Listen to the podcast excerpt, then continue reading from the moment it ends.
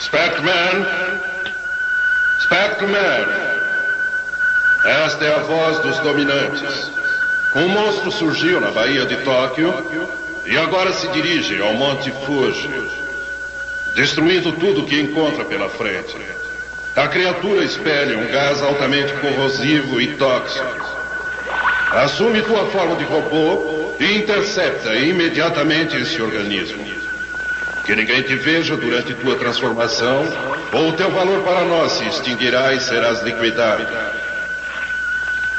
Desejamos-te sucesso em tua missão, Spectreman. Prepara tua transformação. Conseguirá Spectreman sobreviver ao raio mortífero? Será que o Dr. Gore vai mesmo destruir nossa civilização? E Drax estará ferido ou vai se recuperar e provocar mais destruição? Os dominantes salvarão nosso herói Spectreman ou deixarão que ele se sacrifique em prol do nosso mundo? Não percam o próximo episódio de Spectreman!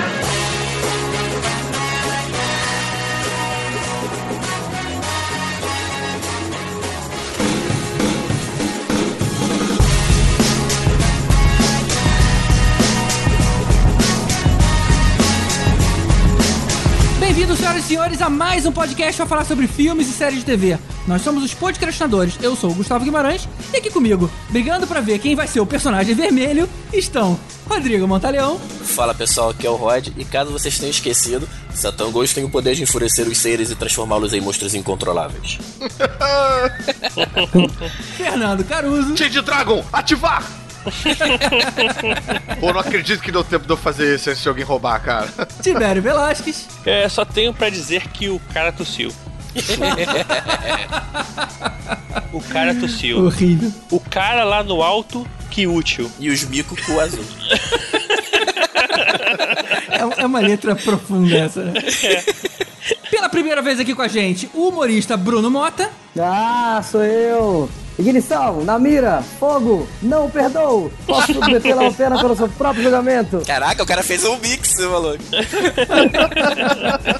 E o homem responsável por você conhecer e gostar de seriados japoneses, o sujeito que descobriu e trouxe pro Brasil, Eduardo Miranda. Pô, gente, muito obrigado mais uma vez estar aqui com vocês. Eu não poderia deixar de falar o Aurica, que é o do famoso National Kid, afinal de contas, onde tudo começou. Olha, rapaz, eu, eu, eu tava achando que isso era a Wicca, Wicca, Wicca, Wicca, Realiza o National Kid cantando essa música agora. É, esse tema aí é o tema do Lion Man, não é? Lion Man, nem me fala É filmagem. e como você já percebeu, hoje a gente vai falar sobre Tokusatsu. Ah, o tema é esse, eu não tô com sato pra falar disso não. Vamos falar sobre isso. Eu achei que era sobre Change. Ah, não, mas hoje tem que estar com o Satsu. Ai, horrível essa. Que são as séries de heróis japoneses que se metem na destruição de Tóquio toda semana. Vamos a eles então, depois dos e-mails.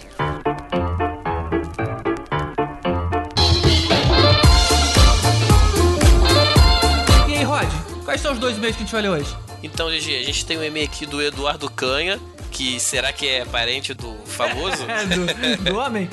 quase, hein, quase. Eduardo Canha, vamos deixar bem claro. e ele começa elogiando aqui, falando: e aí, galerinha do barulho que enfrentam altas aventuras? ele já chegou no clima, né? É, meu nome é Eduardo Canha, tenho 40 anos, sou graphic designer e moro em Christchurch, na Nova Zelândia. Olha só. Que legal. Acho que a gente nunca recebeu um, um e-mail de tão longe.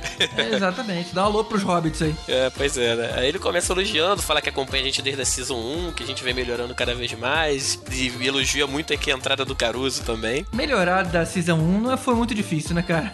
Porque a primeira temporada é meio vergonhosa, mas tudo bem. É, mas é, acontece com os melhores, né, cara? e ele vem esclarecer uma dúvida aí que rolou no último podcast, né? Que vocês estavam querendo saber qual era a palavra Hooters, né? O que, que significava aquela palavra Hooters que aparecia no filme De Volta às Aulas, né?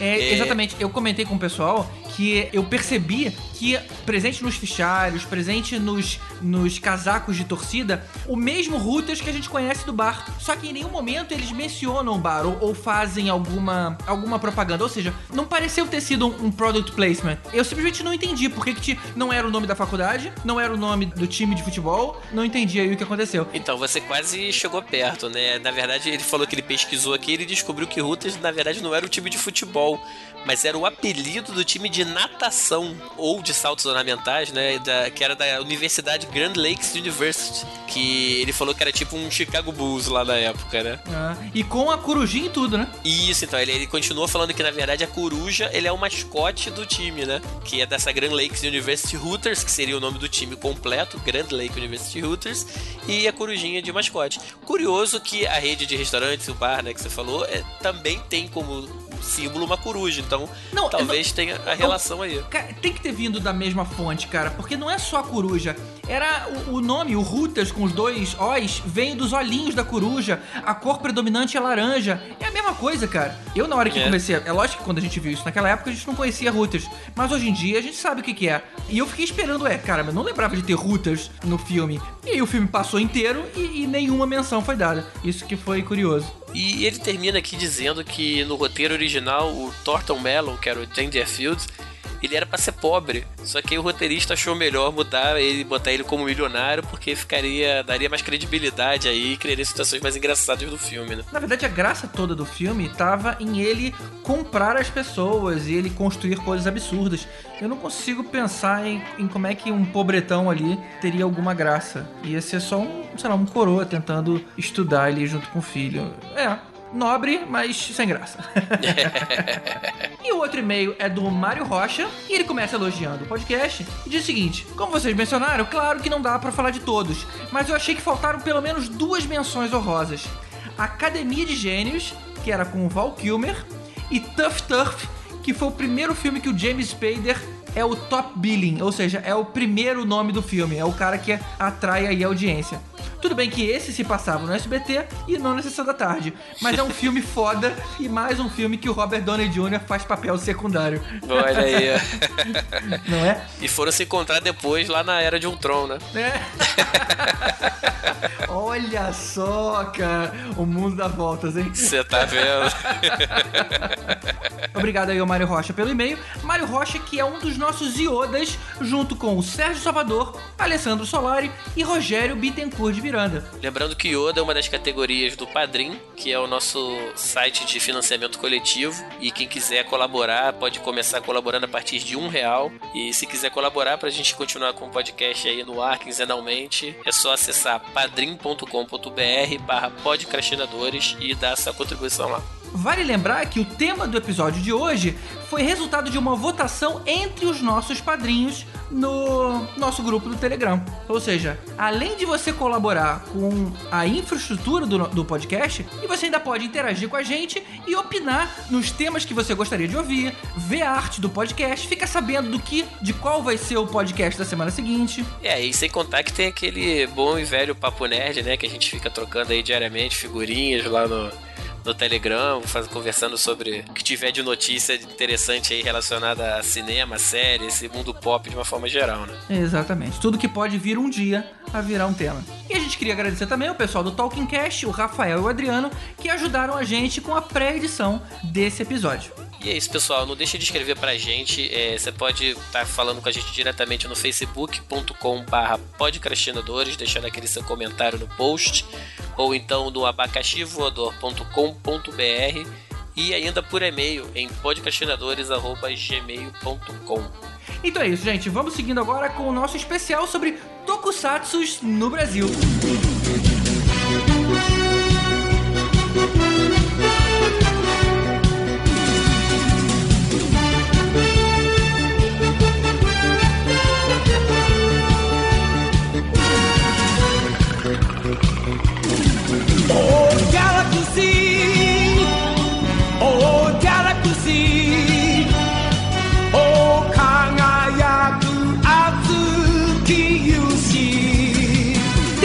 extremos nesse programa aqui hoje. De um lado, a maior autoridade do Brasil desse assunto, e do outro, a menor, que sou eu, que não conheço nada do assunto.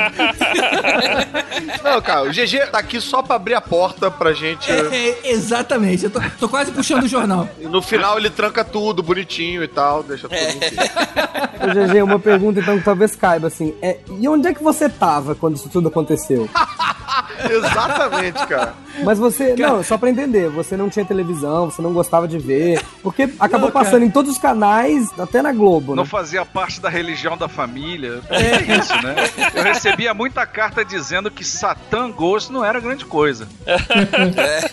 Cara, eu só vi Spectroman, aí não me pegou. Aí eu ficava lendo revistinha nessa hora. Gente, mas você brincava de quê com seus amigos? Não, É, é, né, melhor não responder, gente. É melhor não responder. De Dr. Gore. Bom, mas já que vocês já viram a propriedade que eu tenho pra tocar nesse assunto, eu pergunto pra vocês. Eu, na apresentação, eu resumi aí Tokusatsu como seriado japonês que mostrava lá a luta contra aqueles monstros gigantes. Quem é que tem uma explicação aí um pouquinho menos simplista que essa que eu dei? Olha só, quando eu fui lá em Cannes, no Mipcon Júnior, né, que eu tava comprando o Digimon Tamers pra Globo, um dos CEOs lá da Toei, ele parou pra me explicar sobre uma série que, infelizmente, eu não lembro o nome, era muito bacana, tinha um dragão enorme dourado, era um- ia ser um tokusatsu daqueles assim, top, top, top. É, mas o problema é que ele é assim próprio, ele ia ter cenas violentas, esse tokusatsu. Ele me explicou o seguinte, que o Tokusatsu, na verdade, ele é uma abreviação de Tokushu Satsui, que quer dizer filme de efeito especial.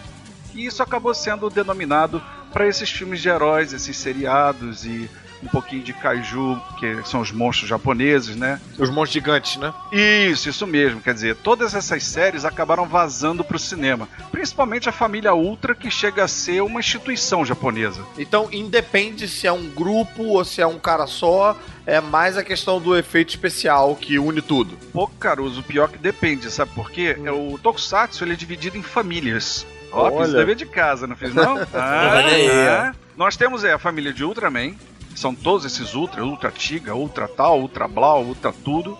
Você tem a família dos Kamen Riders, que isso é uma coisa bem, bem, bem, bem, bem icônica no Japão. Você tem os Super Sentai, que é aquela galera que se junta pra sentar a porrada no monstro. Ah, tá. Esses é que são os Changeman, Flashman. Isso, os grupos, né? É, isso, é o Super Sentai, Power Rangers e tudo mais. Uhum. Você tem o Metal Hero, que aí vem aquele cara, né? O, Já, que é o Jaspion, isso, exatamente. O Giban, Que vira um todos robô? esses. Não, todos têm robô, cara. Ou não, não necessariamente. É, o robô entrou um pouco antes de Changeman pra frente, assim, acho que em Google Five pra frente que entra o robô, né? Já Aspen já tem robô. Mas até uma, uma época não tem. É, mas ainda assim, não é o robô que separa de um pro outro, né? Tipo, tem. Robô é um artigo fácil de você encontrar no Japão. você completa 12 anos, eu te dá o seu próprio robô gigante. Aí você decide o que você faz com ele. Mas todos têm essa propriedade de, de ficar em tamanho gigante, né? Ou não? Não. Não, não, não, nem todos. Ah, eu acho que a questão mais é, o, é a utilização de efeito especial e tal. E aí a forma como eles fazem isso é que separa dessas famílias que o Miranda tá falando. Na verdade, quando o monstro fica grande, eles têm que dar um jeito, dependendo quem são. Geralmente os Super Sentais, eles arrumam um robozão, juntam as partes, monta com aquela questão cooperativa japonesa, né?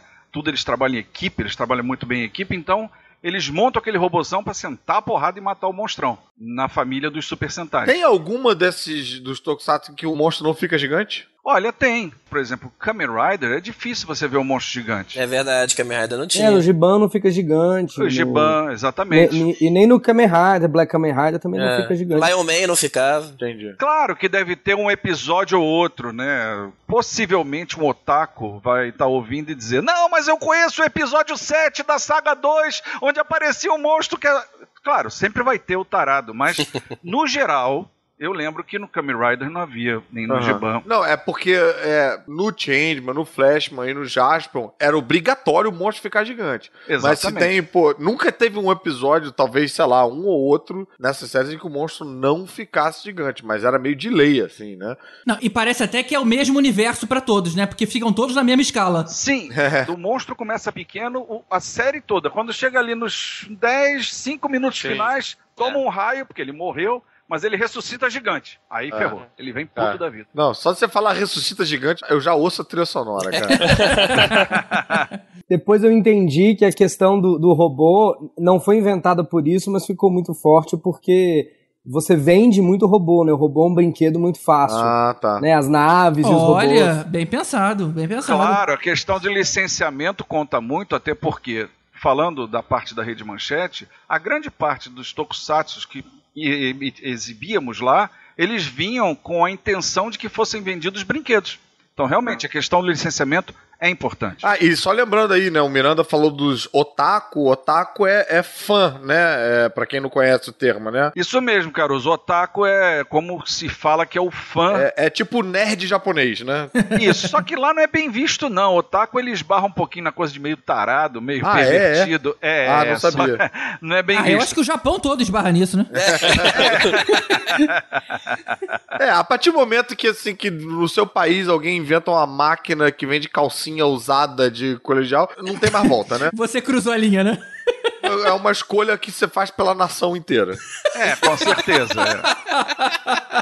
Mas se a gente parar pra pensar, nerd também tem uma visão pejorativa, né? Tem, mas isso tá mudando, né? Tá mudando. É, isso tá mudando, isso tá mudando. É, estamos fazendo a força pra isso mudar. Eu tô falando com o meu psicólogo todo dia.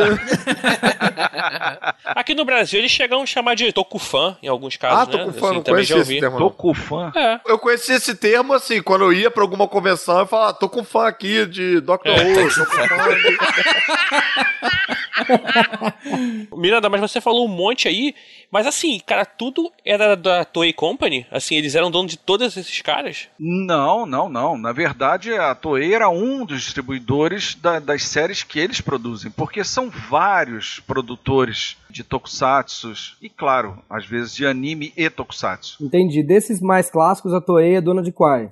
Sim, claro, a Toei é dona de praticamente tudo. Então, de quais que ela não é, pra ficar mais fácil. A Ultraman, Ultraman ela não é, né? Não, não, não. ah, Ultraman então não é a Toei. Cara, tem muita distribuidora que, por exemplo, os mais antigos, eles não estavam na, na mão, por exemplo, o próprio National Kid, ele era da Toei. Entendi. Aham. O National Kid era um merchandise da, da Nacional, né? Da, da, da TV, não Era era? a marca National, né? Que vendia. Que, que era, era- era da Panasonic, se não me engano, né? Que fazia televisão. Eles criaram um Mas personagem. era um merchandising, certo? Era, é, eles criaram um personagem pra poder vender TV.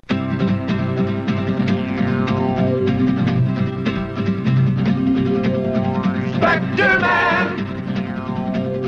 Spectre Man!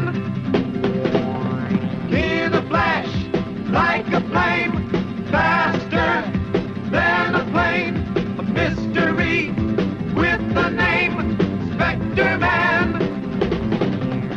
Mas como foi que isso começou aqui no Brasil, Miranda? Você, você, inclusive, antes de você trabalhar com isso, você tem a lembrança de fã? Tem a lembrança de estar em casa assistindo e curtindo a parada? Ou seu primeiro contato já foi profissional? Pergunta capciosa, mas vamos lá. Eu vou me entregar, não tem jeito, não tem jeito, eu vou me entregar. Eu sou um clássico dos anos 60, eu sou uma produção 66. Não sei se meus pais fizeram 69, mas foi em 66 que eu nasci. Não, em algum momento eles tiveram que, enfim. Provavelmente, provavelmente. Tiveram que fazer meia meia, senão não ia nascer. E não adianta. É, é claro, eu lembro muito bem de National Kid, pela TV Rio, Canal 13, né? Lembro muito do Vingadores do Espaço, e aí já é TV Tupi. E a TV Tupi começou a trazer um monte deles, com um pacotão. E é até engraçado que, se você parar pra pensar, a TV Manchete herdou da TV Tupi essa tradição. Então os primeiros foram esses aí que você citou. Os primeiros, na verdade, foram National Kid, Vingadores do Espaço, que é aquele robô com um cabelão irado. Cara, Vingadores do Espaço é muito bizonho, muito, É mas é Você tipo. viu é. isso, Tibérios? Como é- o que, que te levou a Ué, encontrar... cara, aí, internet, internet. Aí a gente vai falar da espiritualidade, reencarnações. Eu assisti uns trechinhos de National Kid, sem ter vivido na época, mas é porque eu gosto muito de televisão e assisti por curiosidade. Tanto National Kid como Ultraman, não é, não é da minha época. Mas eu assisti. É, eu, vi, eu também vi o Rondini fazer mágica e nunca, nem tão pouco tive lá no palco com o Rondini pra poder ver ele fazer mágica. Conheço a música de Beethoven, não sou contemporâneo dele. A gente tá falando aqui, na verdade, é quem viu na época, né? Não, sim, mas é porque, porra, Beethoven você es- esbarra com ele, escuta por aí. Agora, Você esbarra com ele. Eu tava aqui com ele ontem, gente, ele mandou um abraço. Como é que eu esqueci? Só se eu morasse na Áustria, Caruso! Eu falei com ele na rua, ele me ouviu, né? GG, você não tá nesse episódio, fica quieto. Você não pode me fazer bullying comigo. Eu não posso zoar. Cara, vocês, vocês hão de convir comigo que é mais fácil você ouvir Beethoven por aí do que você ouvir Vingadores do Espaço, cara. Você tem que ir atrás. Alguém tem que ter te falado, alguém tem que ter pistolão pra encontrar essa Cara, porra. Vingador do Espaço eu faço questão de botar uma imagem lá no post, porque a galera tem que ver, cara, como é que era a cara desse maluco meio leão, meio. Sei lá, Beleza, meio coloca, aí no post pra gente. Não, com certeza. Vale a pena a pesquisa no Google, porque é muito engraçada a cara dele. Mas logo depois veio o Ultraman, veio o esquisitão Esper, O robô gigante, que ficou muito famoso. Ah, o Esper era esquisito mesmo, ele roubava vaso, né? O inimigo dele era Clodovil. Isso. Como é que é? o plot é roubar vaso. Ele tinha alfinetada, gente. Como é que vocês não lembram do Esper? Ele tinha depois o Spectreman, que aí sim o nosso querido GG assistiu. Esse eu assisti, Dr. Gore. O Spectreman é dessa Isso. Vai, fase GG, aqui. participa, vai! Opa, parte rápido, deixa eu falar alguma coisa. E um que em especial era muito fã, que era o Ultra Seven, da família Ultra. Ultra E Seven. depois, com o tempo, eu vim a descobrir que ele foi o primeiro a usar pokémons. Caraca. Porque o Ultra Seven tinha uma característica interessante. Ele tinha cápsulas no cinto que ele tacava no chão e surgia um monstro amigo dele. Olha Já aí. metia porrada no monstro, pra enfraquecer o E bicho. como é que ele alimentava esses monstros no cinto dele? Lá vem o GG com as Ah, tecnicidades. GG, Ah, porra. Parece o Vécio, cara. Vécio não tá aqui, vem Na o maluco. moral, tem que cara. ter suspensão de realidade pra entender que o... Não, cara, não- nesse episódio não tem como você perguntar como é que. É um programa como esse não se fala. É. Olha, o bichinho era desidratado. Ele jogava bolinha e pingava uma gotinha d'água É. em cima, assim. Agora, Spectreman, especificamente, cara, esse daí eu lembro bem, cara. Eu, porra, eu voltava do colégio correndo pra poder pegar, que eu estudava de manhã, ele passava de tarde, mas logo depois do almoço, cara. Então eu voltava correndo pra não perder, cara. Era, puta, era, era uma febre na época isso aí, cara. Mas rapidinho, eu, é, logicamente, não vi TV Rio nem TV Tupi, então ele- eles passavam na Globo, né? Não, o Spectreman passava no, no SBT. Não, TVS, na verdade. Na Antes TVS. TVS. Ah, tá, tá. Isso eu lembro. É porque a gente tava falando de TV Tupi Não, e TV lá. Rio Ele, até agora. ele passou antes na Record, se eu não me engano. Ou na TV Rio. Não, mas essa que o, o Rod tá falando de. Essa fase aí, que ele É. tá falando de correr no colégio. era na TVS. Isso é TVS. É, TVS. a, Mara, a Mara apresentava, a Mara Aham. chamava. É, que na época chamava TVS. Sim, é, ele ficou Isso. famoso no SBT. Ele era da TV Tupi e depois foi pra TVS, exatamente. Ou seja, então quando os canais faliram, a uma ou outra emissora pegou o pacotão, né? Exatamente. Só que o Spectreman, dessa leva toda, ele já é cult, né? Porque se você parar pra comparar o nível de produção do Spectreman com o dos outros, ele é muito baixo. Ele era o nível de produção que a gente poderia dizer que ele era o, o seriado B dos Tokusatsu. Ai, sério que É não eram mesmo? todos assim, não? Caramba, a minha imagem é, é aquela coisa Não. toscona pra todo mundo. GG, lembra do macaco louro, GG? É. Não, esse é o primo pobre, né? É, ele é o- seria o primo pobre do Ultraman. Então quer dizer que assim. nos outros episódios, Tóquio não é de isopor, assim, sabe? Derruba Olha, uma parada. na verdade, aqueles prédios, pelo incrível que pareça, que eu vou te falar agora, eu também me surpreendi, eles eram construídos de porcelana. Ah, não, não. Pra poder bicho. dar aquela sensação de Oh, pozinho, de quando dá quebra, aquela né, de- porrada, de, quebra, Ah, daquele legal, pozinho legal. de destruição. Maluco devia se machucar Eu achei que fosse gesso, cima na verdade. Mas do Spectreman, com certeza era de isopor e papelão. Cara, eu lembro não nitidamente do episódio do Spectreman que o inimigo era uma camisa que voava. Era, era Caralho, muito brother. tosco, era muito tosco. O Spectreman, olha, desculpa quem tá ouvindo agora e gosta, é muito escroto. Mas, ô Rod, mas você curtia genuinamente ou você curtia com esse é, distanciamento não, cínico não, aí? curtia Você genuinamente, eu vibrava, torcia. Quando ele começava a ficar fraquinho, ficava aquela luzinha piscando, turu, turu, turu, turu. Falava, caraca, não sai daí, cara, porra, recupera e tal. Eu gostava. Eu lembro até hoje da abertura que tinha aquele, era pintado, que era muito maneiro, era tipo um painel gigante e a câmera ia passando da esquerda pra direita assim, era um mega, mega painel e tinha ele lutando com tipo um dinossauro gigante assim. Não, e, e o discurso na apresentação, ele falava que o maior inimigo da humanidade era a poluição. Eu falava, porra, mas e esse monstro que tá aí? Não é pior do que a poluição? Mas já era um discurso moderno, Olha a cagada que ele deu ali no oceano, ele poluiu a porra toda. Gente, isso é Mas é o horrível. monstro vinha da poluição, não era isso no Spectreman? Os era, monstros apareciam da provavelmente, poluição. provavelmente era, exatamente, a mutação da poluição, mas eu não tinha essa visão na época. Por exemplo, National Kid, pra mim, eu lembro que ficou uma marca, que eu vi era muito criança, né? Os seres abissais, se eu não me engano, era um, um dos arcos do National Kid, que eram os Incas Venusianos, os seres abissais. Ah, Olha, eu e sempre ouvi outro. falar em Inca venusiano, então veio daí. Ah, maneiro. É, daí que vem os Incas Venusianos, a Wicca. Não, vieram de Vênus, né? É isso. Só que eles não usavam camisa. Bom, é, então o que acontece? Eu lembro que uma cena me marcou muito, que era ver um baita de um peixe saindo assim do oceano, um puta de um peixão enorme. Eu lembro que isso me deixou bolado. Quando eu ia fazer natação e a parte funda da piscina eu olhava e dizia: Caraca, a coisa é sinistra, né? Mas é- é- essa cena era de qual seriado? E National Kid e os Seres Abissais, se eu não me engano. Aham. Mas então, é, tocando o barco aqui do- dos anos 60 e 70, eu acho que esse é o registro, né, de tudo que tinha de mais expressivo da época, pelo menos no gosto popular. Não no gosto específico. Muitas outras pessoas assistiram muitas outras coisas. Mas acho que, no geral, tudo que foi dito aqui, cada um deve ter visto uma hora, né? Uhum.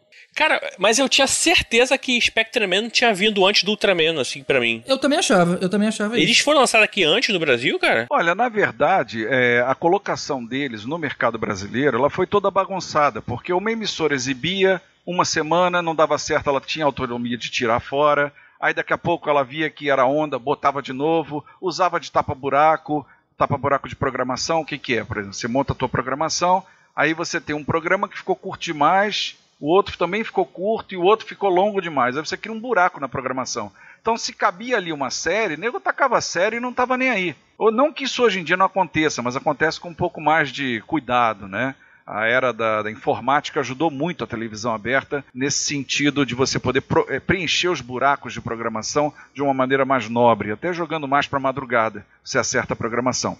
Porém, naquela época, lá nos 70, 60, quando você teve o registro na televisão, você viu Spectreman. Depois você viu uma reprise do Ultraman. Ou de repente, entendeu? Você é uma coisa bagunçada na Mas, memória, não tem. Afinal de contas, cronologicamente, qual que veio primeiro e no Brasil, qual que chegou primeiro? Cronologicamente, primeiro, primeirão no Brasil foi National Kid, isso não tem dúvida. Não, mas entre Ultraman e Spectreman. Não, primeiro Ultraman.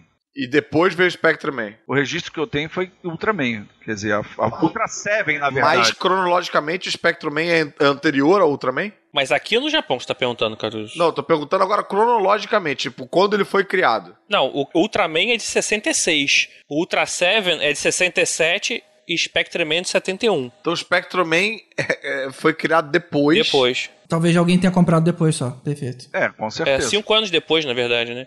Agora, é engraçado, Ultraman eh, vai ser um filme agora esse ano? É isso mesmo? É, rolou um trailer aí, uma coisa muito bacana, né? Ele em computação gráfica. É, achei bem E legal. uma computação gráfica que respeitou o Caju. Porque a grande preocupação quando você vai fazer um filme como Godzilla, com um filme como Gamera, um filme como tantos outros monstros japoneses, é que eles não percam aquela característica de bonecão. Porque senão fica É que eles igual não ao percam? Godzilla de 98. É claro. Eu lembro o Godzilla de 98? Mas Ele engraçado, mas. um lagarto magrelo. É, mas isso foi ruim. Aquele calangão destruindo Nova York, aquilo ali não é kaiju. Mas, é, ou, ou seja, então ele tem que se parecer é tipo um Slistak do, do Elo Perdido? E não, ele tem que ah, parecer. não é tem, é que tem que manter um, né, uma Ele tem que graça. manter uma estética, uma estética. É, uma estética. Ele tem que parecer porque- a Cuca do Sítio Capa Amarelo. Não a cuca, né? Não, ele tem que fazer um kaiju.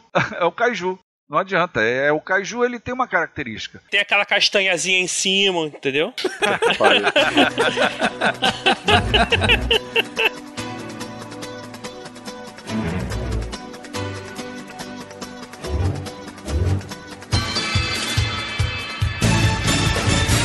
E avançando na nossa linha do tempo, chegamos aos anos 80 e 90 com a participação da Rede Manchete. Aí, essa foi a época que eu comecei a assistir. É, eu também comecei a assistir nessa época. Eu tenho uma Esse lembrança bem vívida, porque inclusive tinha uma coisa curiosa que a programação infantil costumava ser só desenho animado. E eu me lembro do impacto quando eu tinha, eu acho que, sei lá, 6, 7 anos, de de repente trocando de canal. A primeira vez que eu vi, eu acho que eu vi os créditos finais, aí eu vi aqueles bichos fantasiados, aqueles monstros e tal, aquilo tipo, caraca, me, me disparou imediatamente assim, ó. A cabeça. Fiquei, caralho, que porra é essa e tal? E era num horário um pouco diferente dos horários de desenho animado. Era à noite, o Clube da Criança na manchete passava à noite na contraprogramação da, da Globo. Era isso. Aliás, é por isso que você deve ter começado a assistir pela manchete, Caruso. É, geralmente quem é carioca, né? A TVS, que passava, pelo menos na reprise, né? Ultra Servo, Ultraman, que passava também outros, tipo Túnel do Tempo. Túnel do Tempo não, mas o, aqueles dinossauros lá. Aham. é, não era muito forte no Rio de Janeiro, né? A manchete era. Ah, então isso. Agora, Caruso, um pouco em cima disso que você falou, né? O que cativou, né? na- eu já vi Spectre Man, né? Já vi Ultraman um pouquinho, mas eu realmente embarquei também na, na época da manchete. E o que me cativou na época, não só no Tokusatsu, como no, no anime também, de uma forma geral, a gente via desenho, né? Da Globo e era aquela coisa, né? é, o He-Man, Thundercat, comandos em ação, era muito bem definido, era muito maniqueísta, o bem e o mal, né? E quando você vai pra essa cultura japonesa, né? Você tem aqueles, tipo, TV tropes, né? Você tem os tropes da cultura japonesa, né?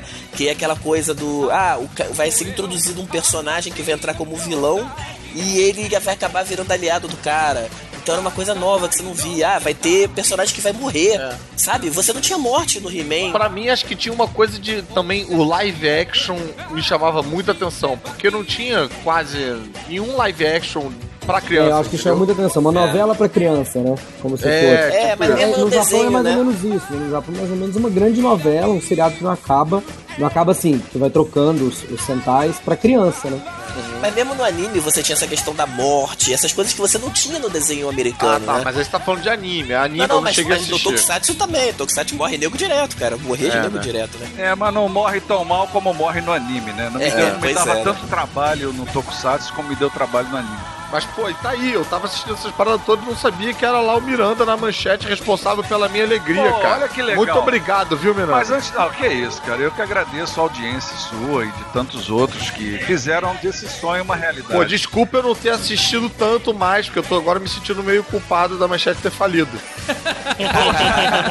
Pô, se eu soubesse, cara, eu, eu- eu deixava ligado na manchete o tempo todo. Pô, obrigado, obrigado. Mas conta aí, Miranda, Fala. como é, que, como é que isso chegou até você? Você já trabalhava na manchete e alguém te designou isso? Não, não, não. O que aconteceu foi o seguinte: eu tava na TV Rio, não é aquela lá do, do National Kids, não seria um vampiro, né? Falando com vocês. É a TV Rio local aqui do Rio de Janeiro. Ficava ali na Cidade Nova, do lado da Vila Mimosa. Era uma TV Olha local. Fundada pelo Walter Clark, que era uma dissidência da TV Globo na época. E eu comecei a trabalhar na TV Manchete justamente em 1990, 91. Quando eu entrei, a minha função, pelo incrível que pareça, era editar essas séries. Editar chegava- como assim? abrir os breaks. Por exemplo, a programação precisava de Jaspion com dois breaks. Aí eu abria lá dois breaks. Aí você escolhia o lugar onde ia entrar o intervalo. Fora o break tradicional da Mas série. você só cortava, você só selecionava o corte ou você censurava que nem a, a Globo faz com um filme? Então, ele, ele tira 20 Tokusatsu- minutos e joga fora. Não, não, não. Tokusatsu não tem censura. Não Nunca houve. censurar, né? Porque não tem o que censurar. Porém, Eu não quis dizer vezes- censura de conteúdo, é simplesmente a Globo tem uma hora que ela diminui o tamanho do filme ou da programação que você tá fazendo pra caber no espaço. Então, isso é normal acontecer. Isso se chama adequação. Então, a adequação era feita sim. É, haviam episódios que iam com 15 minutos. Havia- eles geralmente tinham 22, 23. A gente botava com 15, 16, Era- 17. e era você que decidia o que, que ia ser mutilado ou não? Exatamente, era eu. Olha É tipo assim, o monstro chegava, crescia e lutava, soltava- juntava as peças todas, soltava o raio e acabou, né? E explodia, às vezes não tinha tempo de fazer a pose. É, não dava. Mas ao mesmo tempo, no- na hora do sucesso, era você que tinha que dar um jeito de esticar, colocar a abertura oito vezes, a volta de bloco. Exatamente. Quer dizer, tudo ali era. era, Até era... o último segundo. Até inventar uns cenas dos próximos capítulos. Não adianta, era espremer o negócio, era colocar assim o que vai vir no próximo vai vir no episódio, o próximo. que você viu no episódio anterior, prólogo e epílogo. Não tinha Eu jeito. lembro, eu lembro dessa época, sabia? No, no auge tinha um anteriormente no Changeman. Isso, e no, exatamente. E amanhã, e era um monte de. E também tinha as É. músicas em português, né? E isso salvava muito, É. né? Agora, Miranda, me tira uma dúvida. Eu lembro que quando tinha o corte, tinha uma animaçãozinha que mostrava o personagem fazendo uma posezinha com uma música. Tim! Aí quando voltava também.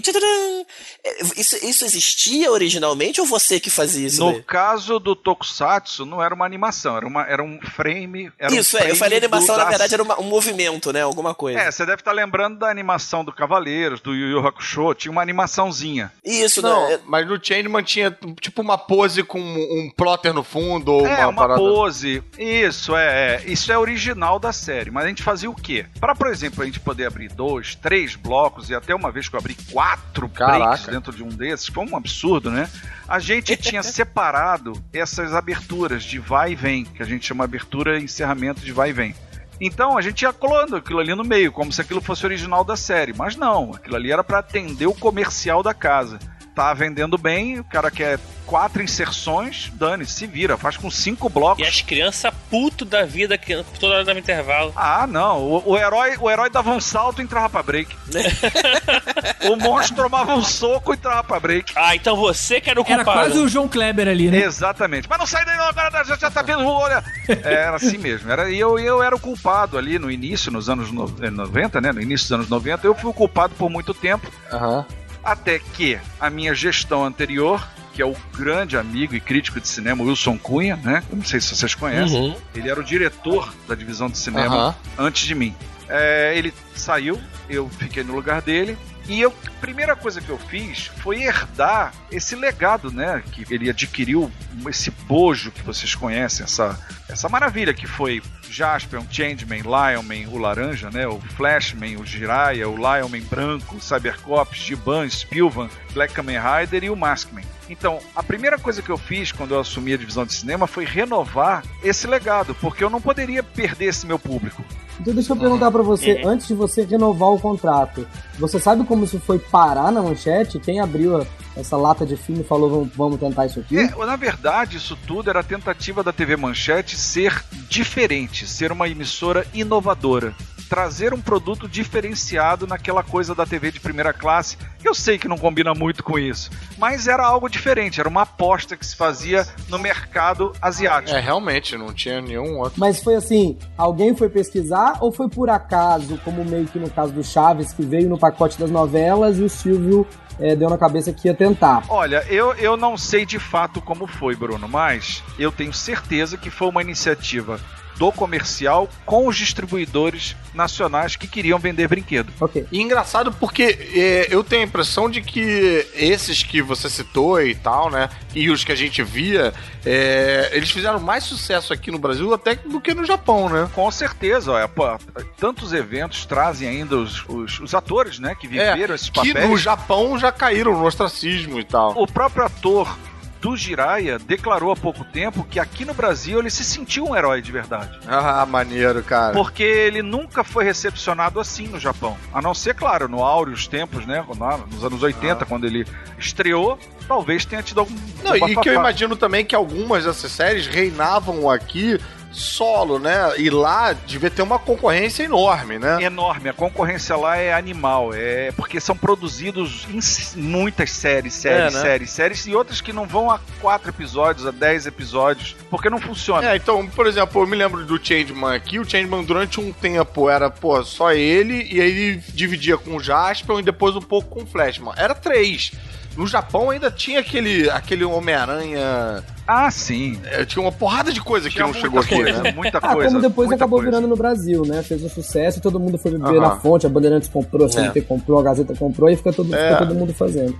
Mas por curiosidade, tinha alguma coisa nesses que fizeram mais sucesso aqui, porque tanto Changeman quanto Jasper, Jirai Giban também são alguns dos de maior sucesso no Japão e também Ah, fizeram é? um grande sucesso aqui. É. Isso, é. Changeman é, a- é, é o segundo de maior duração de todos. Por exemplo, na concorrência, a Band, ela chegou a ter Metalder, chegou a ter lá o, Charivan, o outro. Charivan, Ah, o exatamente. Machine. Man também. Machine Man, a Globo ainda pegou ali um Space Cop, Google, é, não, o Google Five também era da Bandeirantes. Mas rapidinho, a gente ainda tá nos anos 80, 90 ou vocês já estão fazendo mais? Isso, 80 Ou não, 80 e 90, 80 e 90, isso tudo é 80 e 90. É que 80 90 Ok. foi o Foram ano, as né, décadas, cara? né? Assim, Foi o é, ano. Foi o ano, né? Foi o boom. Quando começou esse fenômeno, em 88, né, com Jaspion, Changeman, isso em ordem mesmo, né?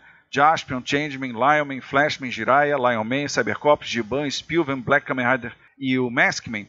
O que aconteceu? Isso virou uma amálgama que era exibido assim, um na frente, um no outro, um vai para um lado, vai para o outro, em strip na semana inteira, ou um por semana. Era uma, era uma zorra. É, Se, exibir isso aqui à exaustão. Quando eu assumi a divisão de cinema, o que, que eu fiz? A primeira coisa foi não renovar Lion Man. Porque eu entendia que o Lion Man ele não possuía a Sacanagem, qualidade dos sacanagem. outros, ou não tinha o apelo dos Tá com outros. vergonha de falar que achou ruim, Miranda? Não, Eu gostava de Lion Man. pô. É, não, desculpa, Lion Man era muito mal. tosco, cara. Não, eu gostava, mas olha só, Lion Man é de 73, cara. É, É, o não, ele é bem antigo. Ele, é bem ele, antigo. ele, na verdade, ele chegou aqui depois, mas ele, ele Sim, tá ali sim. entre. entre você entende? Ele destoava. ele estoava, sim, isso com certeza. Ele nitidamente ele era mais mal feito do que todos os outros. É, exatamente. Mas ainda assim, ele tinha uma parada, ele tinha um charme meio feudal, né? Histórico, assim. Ele tinha um charme, ele era como o Spectre Man, um cult. Ele era um cult. É, um boneco de pelúcia que lutava. Mas antes dele virar o Lion Man, ele tinha uma coisa, tipo, os malucos a cavalo com roupa de samurai. Era maneiro. É, era, era passado no Japão feudal, era passado no Japão feudal. Tudo bem que o cara tinha um jetpack, mas fora isso, porra. O Ué, e no problema- Japão feudal não tinha jetpack? Que porra é, É, essa? Mas era, pô, era uma proposta maneira. Olha, eu acho que o Miranda estava certo, porque eu assistia Lion Man e falava, ah, eu só vou ver isso porque não tem outra coisa. Ah, eu gostava, eu gostava. Eu achava ruimzão. Mas qual era a história? Qual era a história do Lion Ah, Man? a Quem história eu lembra? não lembro. Lion Man, gente, ele perdeu o pai, né? Porque o, o Mufasa foi lá e matou ele. Ai, hum. Eu sei que ele, ele, ele, ele era um samurai e quando ele ia virar o Man, ele voava com jetpack, explodia e voltava de leão, com aquele, aquela pelúcia. Não, na verdade, o cara lá, o Dan, whatever, ele tinha um irmão que foi morto, né? Pelo vilão lá. Que é um monstro, monstro lá, tararará. Hum. E aí ele parte pra batalha contra esses, essa família lá do diabo, cacete a quatro. Mas como é que ele ganha o poder de virar ó, o Lion Man, virar um leão? Ah, cara, mas aí é demais. É porque ele é samurai. Samurai é foda. Não tem samurai. Samurai. Ele, ele voava no jetpack e voltava leão. Gente, a série é ruim. O Eduardo Miranda tirou do ar, nem as pessoas nem viram. Vocês querem falar dessa série? Não, realmente eu não, eu, não, eu não tive dúvida, porque o que acontece? Eu queria concentrar o que dava audiência. Eu tava olhando ali na maquininha maldita lá do Ibope, e aquela maquininha Eu tava lá, pressionando eu assim, tava a- lá. dizendo Ela não reagia ao Lion Man. ela não reagia ao Lion Man. E das clássicas, qual dava mais audiência, Miranda? ah, mas vocês sabem que... Jaspion. Já. Jaspion. Girar também. Não, Jaspion, porra, Jaspion. Jaspion, cara. Não, é a maior Jaspion, com certeza. Olha, Jaspion, vou dizer pra vocês que davam mais audiência. Eram Jaspion, Jiraiya, Aí. Shiban e Flashman. Flashman, sério? Pelo incrível que pareça, Nossa. Mais que o. Changeman, Flashman. Mais que o Changeman, pelo incrível que pareça. Caraca! Porque eu acho que o Flashman tinha uma história contínua também, né? Changeman Por era fora. episódio solto. Entenda, quando em 91 chegou o Black Kamen Rider, aí não deu pra ninguém. Porque o Black Kamen Rider começou a tomar um, um fôlego absurdo. As pessoas adoraram É Black bom, Kamen muito Rider. bom. E ele é, É, muito é. bom mesmo, né? Então aí o que aconteceu? Paramos aqui em 91, quando eu tenho esse legado, em 93, não, 90... pera, não para, eu tenho um monte de perguntas sobre Changeman, Flashman e Jaspion. Mas peraí, calma, deixa eu tocar o barco. pra vocês poderem perguntar como um todo. Deixa eu falar como é que foi essa era aqui, aí vocês sentam Não, porque eu pergunta. jamais saberia, é uma oportunidade de ouro. Eu peguei um portal dimensional quando eu tinha 12 anos e vim parar aqui pra perguntar tudo que eu quero saber. Já, já, na sequência, olha só. Então o que acontece? Quando eu assumi em 92, 93, a primeira coisa, como eu falei, foi renovar os melhores aqui desse legado. E aí eu entrei com o Black Kamen Rider RX. Muito bom. que pra mim era fundamental tê-lo, já que o Black ele tinha feito muito sucesso. O esquisitão Inspector, mas que tinha aquela ideia do Metal Hero meio Super Sentai. Ele era meio lá, meio cá, meio barra, meio tijolo. A Patrine, me desculpa quem não gostou da Meu Patrine, Patrine é Deus do céu, Miranda, por que a Patrine? porque eu queria experimentar o público É, feminino. entendo. entenda uma coisa, entenda uma coisa. Quando eu emplaquei Cavaleiro do Zodíaco, a rola ficou grande. Eu tinha praticamente poder de fazer o que eu quisesse ali na divisão de cinema. Os resultados, quando o Cavaleiro do Zodíaco bateu 15, bateu a sessão da tarde, e isso confirmado da Globo, não, não fui eu que falei, foi a Globo que falou pra mim, um diretorzão lá da Globo. É, nesse momento, a, a TV Manchete virou e falou assim: Eduardo, pira, pira na batatinha, é contigo, vai com Aí você. tu pegou todo esse poder e pôs a Patrine no ar. Não, não, não, não. Calma, calma, gente. Pera aí, rapidinho. Black Kamen Rider, essa fase eu já não tava mais assistindo. Que porra é Patrine? Satisfaz a minha curiosidade. O que acontece? Como eu tinha oportunidade de experimentar, eu queria primeiro saber se existia um público feminino pra isso. Uhum. O que realmente foi visto que não havia. Mas, mas que, quem é a Patrine? Que, que porra é Ele tá Patrine? explicando, ele tá explicando, é porque A a, Patrine a Patrine é é uma uma- espécie é uma- de Jaspion de saia. Isso, isso aí. É, mais ou menos. Parece Nossa. mais uma Sailor Moon filmada. É. É. Digamos É, assim. não chega a ser Jaspion de Saia. Jaspion de Saia normalmente era aquela parceira do Spilvan lá. Ela era Jaspion de Saia. Claro, andando, andando em cima de rochas sólidas, teve também o Soul Brain, que não foi nada mal. Soul Brain foi bem legal. Gente, joguei a imagem da Patrine aqui. Que coisa tosca. É, é, é, é, é. Fazer É, é essa com a máscara e uma pena na Isso, cara? essa É, aí. Pô, uma gatinha. né? Era, era gatinho. É, até. Dá pra pegar. Então, pisando nas pedras sólidas, eu estava com Black Kamen Rider RX, Muito bom, muito Inspector, Soul Brain e as experiências que no início deram certo, mas que depois mostraram fragilidade, porque em 96 eu coloquei no ar de novo Ultraman, que aí voltamos lá pro 60 70, e o National Kid, em preto e branco, Caramba. de tarde. Eu lembro, cara, eu lembro. Isso foi muito louco, porque tava uma onda muito grande, porque era, era a modinha do, do- da redublagem deles, né? Ele tinha feito uma redublagem com o ator original, Tinha sido um bafafá Tu muito fez tipo o. Silvio Santos fez agora, pondo I Love Lucy no meio da tarde, e tu foi experimentar ali o National Kid no meio da tarde. E funcionou, cara? Olha, funcionou o que eu posso te falar duas semanas. O National Kid funcionou umas duas Mas semanas. claro, tem 14 episódios. Já tem duas semanas. Sim, claro. Mas, por exemplo, o Ultraman, o Ultraman durou mais. Com certeza, o Ultraman teve uma performance melhor. Mas eu atribuo isso à questão de ser preto e branco e colorido. Gabriel, eu vou falar de experiência própria. Eu lembro que na época que acompanhava, e aí assim, a gente sempre ouvia falar de National Kid, mas nunca tinha visto. Né? Tipo assim, ah, National Kid era, era, o- era isso aí É né, o pai de antigamente, todos, não né? sei o quê. Então, quando a gente teve a oportunidade de ver a televisão, a gente, caraca, vamos ver National Kid, é o pai de todos os Tokusatsu e tal. A né? ideia era essa. A ideia justamente era essa. Só que assim, aí você viu o episódio e falou, ah, era isso aí? Ah, então tá bom. Tipo, já vi. já vi, sacou? É? Exatamente, o efeito foi esse. E Bruno, assim, quando você fala, pô, você usou todo o seu poder pra botar Patrine. Não, eu tava brincando. Quando você bota uma merda no ar né? como essa, você tem poder sim. É. Entendeu a merda? A merda é essa. Quando você tem poder, as pessoas embarcam Não, merda você como tem essa. que arriscar. Como a gente tava É. falando, todo mundo disse pro Silvio Santos que não era pra colocar o Chaves no ar. Todo mundo disse pra ele. E ele experimentou. Mas dessas suas experiências, que incluiu a Patrine e o National Kid em preto e branco, quando você arriscou, o que, que deu mais certo? Foi Ultraman, claro. Ultraman. porque a família Ultra ela nunca acabou, né? Então quem conhecia o Tiga, quem tinha visto um, um movie, quem tinha visto um OVA, quem tinha visto OVA são, são longas, quer dizer, média-metragens japoneses, né? Que tem tanto, tanto pra Tokusatsu como pra anime. Então é. Esse pessoal que conhecia a família Ultra foi fiel a ele, mas também mostrou fragilidade. Desses aqui, com certeza o RX, o Kamen Rider RX, foi o top do top do top, assim. Dos Tokusatsu foi o meu Cavaleiro do Zodíaco. Pô, mas na moral, Kamen Rider era muito maneiro, cara. Deixa eu te fazer uma pergunta então, ô Miranda. Esses, esses novos que você trouxe pra renovar, me explica um pouco como é que. Como é, o que significa trazer? Você pesquisou nas emissoras estrangeiras, identificou potenciais programas e trouxe pro Brasil? Houve algum tipo de teste? Como é que era isso? Porque não- isso não tinha aqui. Você apresentou pra todo mundo. Na verdade, acontecia da seguinte forma, GG. A, a TV Manchete, quando eu assumi, infelizmente, estava passando uma crise bem ruim. Era a primeira grande crise dela. Então, todos os produtos não podia ter troca monetária. Era uma troca de permuta. E troca de permuta é um contrato de permuta é o seguinte: eu tenho brinquedos para vender e eu tenho uma série sobre esses brinquedos. Você me dá o seu espaço de televisão, que não é uma coisa barata, né? Quem trabalha no meio sabe É. como é caro um espaço de televisão, e você tá pagando com espaço de televisão para fazer uma propaganda dos brinquedos que vão ser jogados na loja. O grande sucesso de. Cavaleiro foi isso, né? Cavaleiros vendeu, é, o cara esperava vender 95 mil unidades, vendeu 485 mil unidades.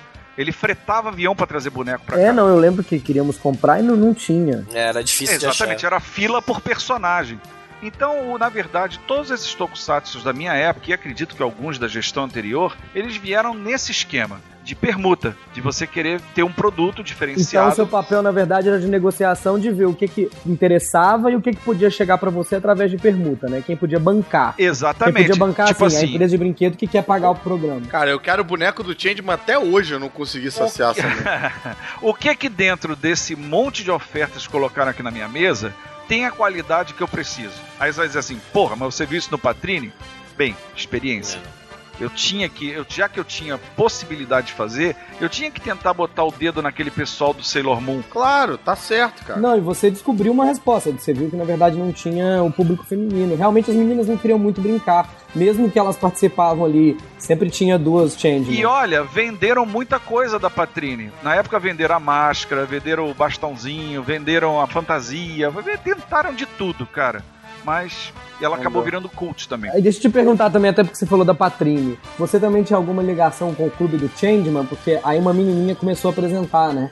Uma japonesinha começou a apresentar Changeman, Flashman, Jaspion, pra sortear cartas e vender os brinquedos. Você tinha algum contato com isso aí também? Não. Não, porque na verdade eu não era da produção, eu era programação. Então, por exemplo, esse programinha que foi criado com ela dizia: preciso das séries tais. Aí eu chegava para meus editores e dizia: olha, o pessoal do comercial tá pedindo com tantos breaks, libera essas séries pra lá. Ok. Entendeu? Então, já que você saiu da edição e da programação e já terminou de contar a sua história, eu preciso saber que caralho acontecia com a manchete, o que acontecia na tua mesa, que os episódios finais nunca iam pro ar. eu era uma criança, e aí eu estava lá e eu Pera, falava, pera, pera, "Meu Bruno, Deus, Bruno, Bruno, tudo vai se calma. resolver." Pera aí, gente. Isso. de Peraí, peraí, repente- Bruno, Eduardo. Isso a gente vai ver depois do break. Porque a ligação já tava falhando, entendeu? Mas já que você falou isso, tudo bem. Fiz o seu trabalho bem, né? Era, era, era esse o lugar, né? Pô, foi perfeito. Só faltava entrar agora uma imagem da gente com um fundo e tal. Pode, questionadores, a gente fazendo pose. Bom, é, é aquele negócio. Às vezes eu fico vendo um monte de youtuber, né? O pessoal falando essas teorias que eu acho tão engraçado porque eu fico pensando, meu Deus do céu, era uma coisa tão simples e nego fica achando que é um mistério porque fazia de sacanagem pra pessoa ficar Quais são as teorias que estão rolando por aí? Olha, antes da gente te- dizer eu a acho verdade. que eu ouvi. É tipo o final do Caverna do Dragão, né? Não, acho que eu ouvi. Que a manchete fazia de sacanagem pra pessoa sempre ter que ficar vendo a série, sempre esperando o último Essa era a minha teoria. Outra teoria era de que o pessoal dizia que o último capítulo só seria visto na comercialização da VHS na época. Nossa. A minha teoria mais otimista é que o cara tinha errado, esqueceu. Eu ouvi até uma que dizia que só no álbum de figurinha que você ia ver o que acontecia no último capítulo. Caramba. Caralho. Essa eu ri muito, porque eu sabia que a Bloco Editores não ia fazer isso. Eu, eu tenho certeza que era porque o Eduardo Miranda não gostava de criancinhas. É. Na verdade, eu estava exercitando o meu poder, né? E o sadismo. Mas hoje em dia é melhor ele falar que não gostava de criancinha do que ele falar que gostava de criancinha, né? Não, mas É assim, verdade. eu tinha a minha teoria otimista, que era de que a pessoa esqueceu e errou. Não, isso aí não é ser otimista, Bruno. Isso aí é ser pejorativo. O cara esqueceu não, e errou. Porque tem a minha teoria pessimista, que era a de que a manchete não tinha os direitos do último episódio, que devia estar. Não, não tinha, não tinha pra passar, não Olha, chegou. Vendido separadamente. É, Eu isso? posso dizer que, assim, Hora da verdade. eu tinha muito prazer em ver o último capítulo. Eu Você guardou só olhando pra você, cara? é ficava Isso? dizendo assim, porra, por que, que eu não vou exibir isso, meu Deus? Eu posso editar, eu tenho poder, eu comecei editando. Hoje eu chefio essa merda, eu tenho que exibir. Mas eu não podia, meus poderes não chegavam até lá. Por quê? Quem é que, barra... que barrava? Brincando. Para, Miranda. Porra, fala, caralho. Senão eu vou te matar de verdade aí, bicho. O problema todo foi o seguinte: o japonês, muito esperto, muito malandro, né? Malandro Coca-Cola lá, malandro saque. O cara me fazia o último capítulo com 10 minutos. Com 10 minutos ele acabava uma história. E aí ele vendia o resto todo do episódio a segunda temporada. Ah. Então eu não tinha como exibir um episódio de 10 minutos com o final da trama. Por exemplo, Que é mais ou menos como eles fazem hoje com Homeland. Não, não, não, não. Em- não. Hoje em dia vocês acabam com um cliffhanger. não, hoje em dia eu nunca vi isso. Eu nunca vi isso. Não, o que eu tô falando vocês nunca É, viram eu, em não- eu não série entendi, nenhuma. na também não entendi, Eu eu falei aham, mas eu não entendi. Vamos lá. É o Kamen Rider brigando com o Shadow Moon. Todo mundo queria ver o pau dos dois, a porrada na caverna, não é isso? Opa, não, não queria não, cara. Todo mundo queria ver a porrada que comeu Ah, lá. porrada tudo bem, porrada Quem tá. morreu, como é que foi. Isso, no outro episódio, onde ia ter essa porrada, durava 10 minutos. E os outros 10? E os outros 10 entravam novos personagens, entrava uma nova trama, já botava o gancho pra próxima Na temporada. verdade, o último episódio não era um último episódio, era como se fosse um primeiro da outra temporada te obrigando Ah, a entendi. comparar. Na verdade, o último episódio era meio. O último episódio, Isso. meio. Menos do meio, Bruno. Entendi, mas era, mas era um pedaço do final e um pedaço do começo, do próximo. Isso. Uma vez eu cheguei na direção, falei pra eles assim: que tal a gente pegar todos os últimos episódios e montar um episódio com o final de todos? Não era mais fácil você pegar o penúltimo episódio e colocar 10 minutos a mais e fazer uma, um especial? Não. Porque você estoura a problema é que programação. o, o japonês não deixava, cara. É, também tinha isso. Entendi, mas vamos lá. Então, na verdade, era um problema de programação e formatação do episódio, porque ele misturava. Não, era um problema de contrato. Era um problema de É, contrato. Ah, o japonês fazia contrato. isso pra você comparar os outros episódios. Exatamente. E a manchete não ia comprar os outros Ela só tinha episódios. que comprar aquela temporada. Aí você passa um episódio que te obriga a comprar os outros episódios. entendeu? Mas você ficava com o último, que era o primeiro do segundo. Ah, entendi. Ela dividia pra vender pra você. Como se assim, pra Isso, comprar isso o último episódio do Changeman, você tinha que comprar, vamos dizer, toda a série do Lion Man. Então você não queria o Lion Man. Não, não, você comprava a segunda temporada. Temporada. A outra temporada do Changeman que com os personagens novos. No caso, no caso de Changeman, você tá me dizendo, o último episódio de Changeman você só comprava se viesse o prim- a, a temporada de Flashman, é isso. Changeman emendava em Ô, Flashman. Bruno, o último episódio, ele não é metade uma série, metade outra série. É a mesma série. Só Isso. que a metade é o final da primeira temporada e a outra metade é o início da segunda temporada. Exatamente. GG É, eu pegou. entendi, talvez eu não soube me explicar. Mas em algum momento isso foi exibido, tem uma, le- uma lembrança, né? Em algum momento isso foi exibido. Só se foi em outra emissora, porque na manchete não foi. nunca, a Manchete nunca exibiu os últimos capítulos. A Manchete nunca exibiu os últimos episódios de, de algumas séries que, infelizmente, passavam por isso. Agora, tinham séries que tinham final. Então, ô Miranda, era isso que eu queria falar, cara. Eu lembro que Jaspion tinha final, Jiraiya tinha final, mas nem por isso passava, tá? Passou. Passou, passou, passou, eu vi. Ah, quando eu Já vi, eu estou não eu vi. passava não, cara. É, mas Giban eu me lembro que. Giban falhou. É, falhou. Eu me lembro que Giban tinha uma coisa assim. Eu vou dar um número qualquer, tá? Passava tipo 50 episódios, começava do primeiro. Aí a gente assistia de novo, passava 52 episódios. Nossa, esses dois aqui são novos. E começava de novo. Ah, não, mas aí é um outro problema, Bruno. Aí é um outro problema. O que acontece? Você passava o episódio. Aí o episódio apresentava um defeito na fita, ou apresentava um defeito na linha de áudio. Aí você tinha que mandar para redublagem, ou para revisão de dublagem, ou para conserto. Então suprimia esses episódios numa passada e eles voltavam no outro consertadinhos, entendeu? Aí, enquanto isso, tinha que passar a reprise. Exatamente, você tinha que ficar passando reprise. Não eram tempos fáceis, vai por mim. É, resolvido o Mas mistério. a dúvida, a dúvida que eu tenho que você falou é a seguinte: pra mim, todas essas séries elas só tinham uma temporada. Então essa questão de emendar ficou realmente meio confusa nesse sentido. Não, tá- porque. não, acho que no Japão tinha mais, né? Não, no Japão isso é produzido, a família Kamen Rider, cara, é uma loucura. Não, o Kamen Rider Passa tudo até bem, hoje, mas, por exemplo, inclusive. Changeman só teve uma, o Inspector só teve um. Então, embora eu tenha me expressado errado, realmente a continuação de Changeman é Flashman. É a próxima série. Eu, eu vou tentar me expressar melhor agora. Eu entendi. O último episódio de Changeman tem 10 minutos, porque emenda com o primeiro episódio de Flashman lá. Por, por isso que só tem 10 minutos. É isso É mesmo? Changeman emenda com Flashman? É, Changeman, depois vem Eles Flashman. estavam no mesmo universo? N- Não necessariamente. Alguns outros vai fazendo no mesmo universo, mas. Não, não, não, não, não, não, não, não. Não é, não é, não é entre séries, não. Isso acontecia dentro do universo deles. Tinha uma outra temporada. Tipo Ultraman, Ultraman que teve um monte, um depois da outra. É, Aí- mas o Ultraman era esperto. Ele acaba, ele acaba literalmente. Isso. Mas calma aí, olha só. Falando especificamente de Changeman, Changeman não tinha o último episódio, porque eram episódios é, autocontidos, não tinha uma... Não, Changeman teve fim, Não, teve é fim. lógico que tem último episódio, cara. São, todos têm história. Eles matam o Rei Bazu. Eles descobrem que o Bazu é um planeta, eles vão até lá, Isso. destroem Bazu. Isso. que não tem. Isso não passou aqui. Acho que passa Passou. até o episódio que eles chegam em Bazu. O que não passa, bom, eu vi, eu vi depois, né? Porque eu sou muito Gente, todos os episódios, entendam, na TV Manchete, tudo que tinha final, que não dependia da compra de uma nova temporada, foi exibido. Isso aí vocês não tenham Caraca, dúvida. Miranda, mentira que eu tô procurando o Pássaro Dourado até hoje, cara. Não passou, cara. Tá, eu não cara, vi o final do Jasper. Jaspion você viu, cara. Pô, ele, ele cresce e mata o Satangos, Não, eu vi cara. depois na internet, mas eu Não, não, negativo, passou, eu vi. Eu vi, esse É, eu vi qual, com era, certeza. qual era a trama macro do Jaspion? Me relembra aí. Não, então, o Juspion. Por que, que era Juspion, hein, cara? Ninguém chamava ele de Juspion. Era Juspion, que era Justice, Justice Champion. Justice Champion. Porra, galera, fala comigo, caralho. Do que que vocês estão falando, porra? Juspion? Que merda é essa, cara? Fala direito.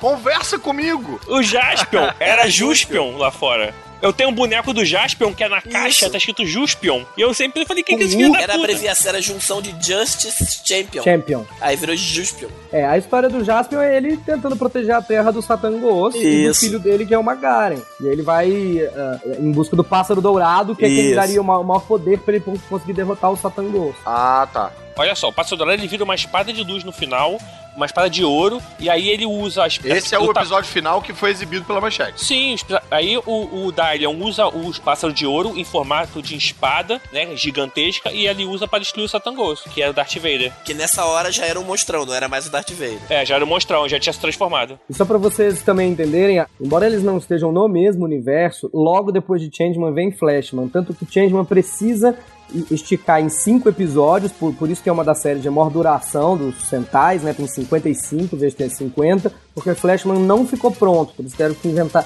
esticar, fazer mais cinco episódios. Ah, que é da mesma É, produtora. acaba Changeman segunda-feira, estreia, Flash, igual novela aqui. Não, é, não tá no mesmo universo. É, não é continuação. É, é só porque, assim, foi a mesma produtora. Entendi. ela- a Changeman Tá. acabou em fevereiro, a outra começou em março. Então, assim. Que nem novela. É só pra ter que passar. Mas, na verdade, não tem uma continuação direta. Isso, igual novela. Agora, eu tenho uma pergunta pro, pro Miranda, agora, que, eu- agora é que ele não falou. E o Cybercop? O que, que tem nossos queridos Cybercops? Foda-se o Cybercop, é uma ótima resposta. E no Flashman, gente, é muito engraçado, porque tem o Monarca lá Deus. Cybercops teve uma, uma audiência muito boa, ao contrário do que eu achava. É, que eu gostava, As cara. crianças gostavam bastante. Cybercop já foi, já foi mais recente, né? Era 90 e muitos, né? É, porque na verdade o Cybercops, ele, pelo incrível que pareça, ele ficou mais conhecido na minha gestão. Ele não é muito lembrado na gestão anterior. Porque você programou ele melhor no horário? Não sei, aí que tá, eu também não entendi muito bem como reagiu isso. Ou talvez porque ele estava associado a algum anime próximo dele. Eu me lembro Entendeu? de ver passando na TV e achar estranho que ele tinha uma qualidade de imagem boa.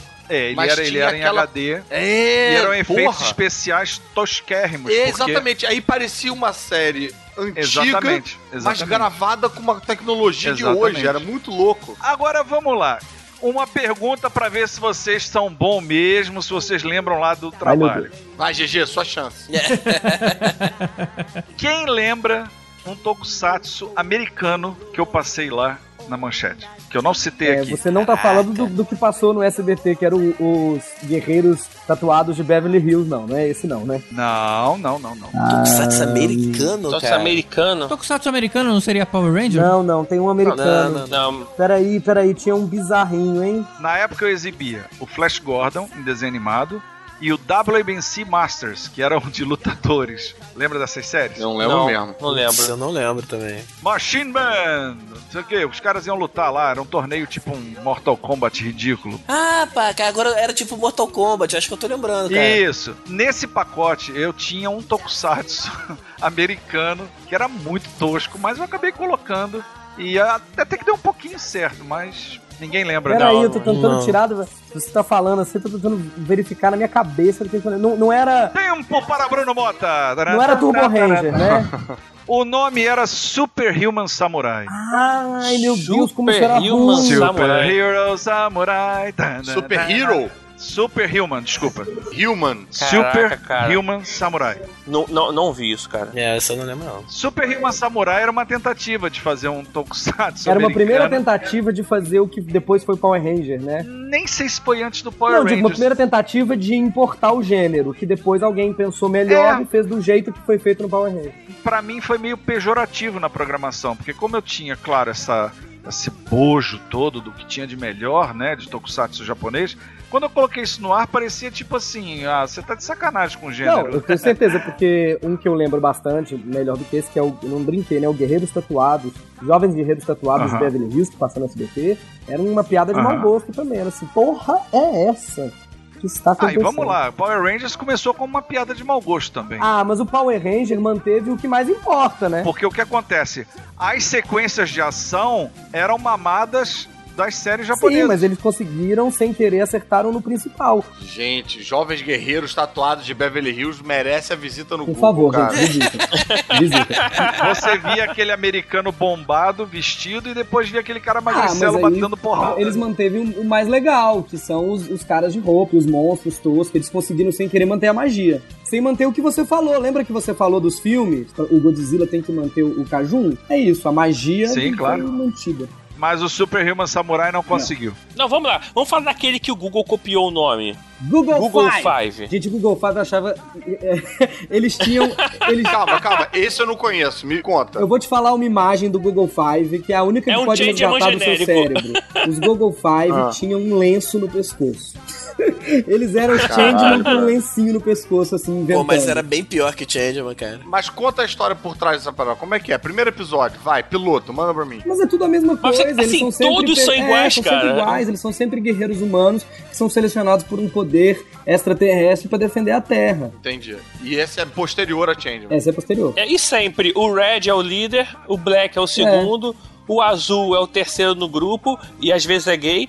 O Yellow é uma mulher que, que na verdade não tem saia. cá, Google Five não tem black, não, cara. Google Five tem é, vermelho, verde, azul. É, mas varia a cor. Às vezes tem sim. black, às vezes tem, tem Mas é o green. mesmo esquema. É. A história mais diferente, na verdade, eu acho, desses clássicos é a do Flashman, porque eles não estão na Terra, né? Eles são órfãos que foram criados em, em outros planetas. É, eu me lembro que os Freshman, o drama era procurar os pais, É. né? Todos os Tinha uma episódios. coisa até que.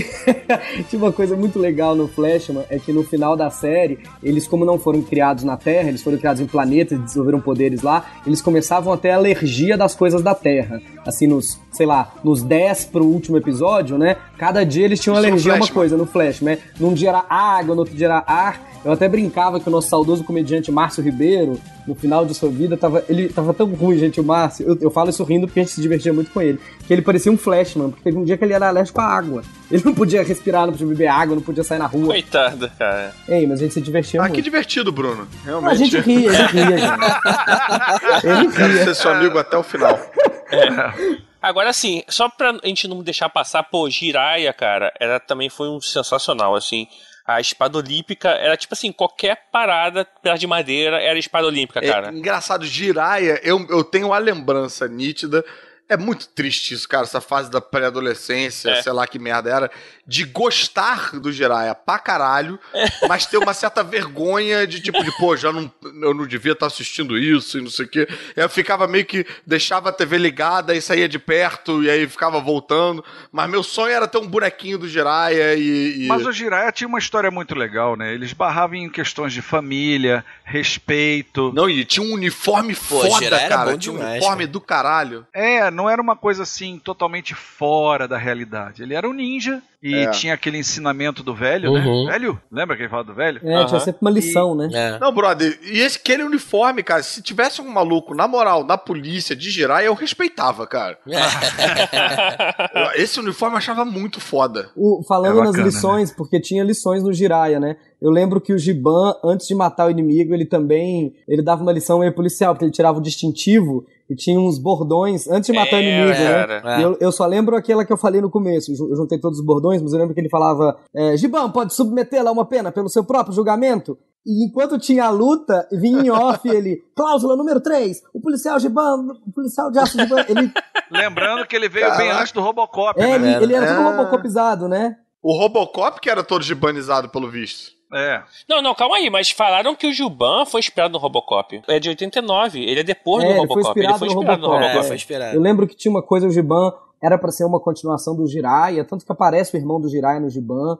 Quando eu era criança, eu achei até que a, a manchete tinha dublado, colocado nomes, porque alguns, o Giban faz referência a outras séries, né? Aparece o irmão do Jiraiya, é, tem um menino, tem um menino que aparece com uma camisa de futebol no episódio, eu não lembro de qual, eu achava bizarro, eu tive que ver umas três vezes pra ver que era uma camisa de futebol brasileira mesmo. Por causa do Pelé, né? O ele era a camisa do Santos. O Pelé fazia muito sucesso no Japão. Cara, e falando de Giban, a gente não pode deixar de falar daquela abertura nacional, cara. O que que era aquela abertura?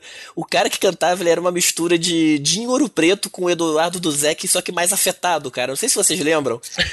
que ele ficava assim, Giban! Ele não falava Giban, era Shiban. Shiban, vai te Mas essa defender abertura é- do era em português? É, eles Era. lançaram os LPs, né? Eles foram lançando. Tinha que lançar todos os produtos possíveis, né, Miranda? Tinha LP de todas, todas as séries. Foi, foi. Tudo, tudo que podia era lançado. Boneco, a arma, o distintivo, o disco. É, bem, a gente, enfim, né, nessa época o disco mais vendido era Sérgio Malandro cantando Venha Meu Amor Vem Fazer Glu-Glu, então acho que a coisa era lucro, né?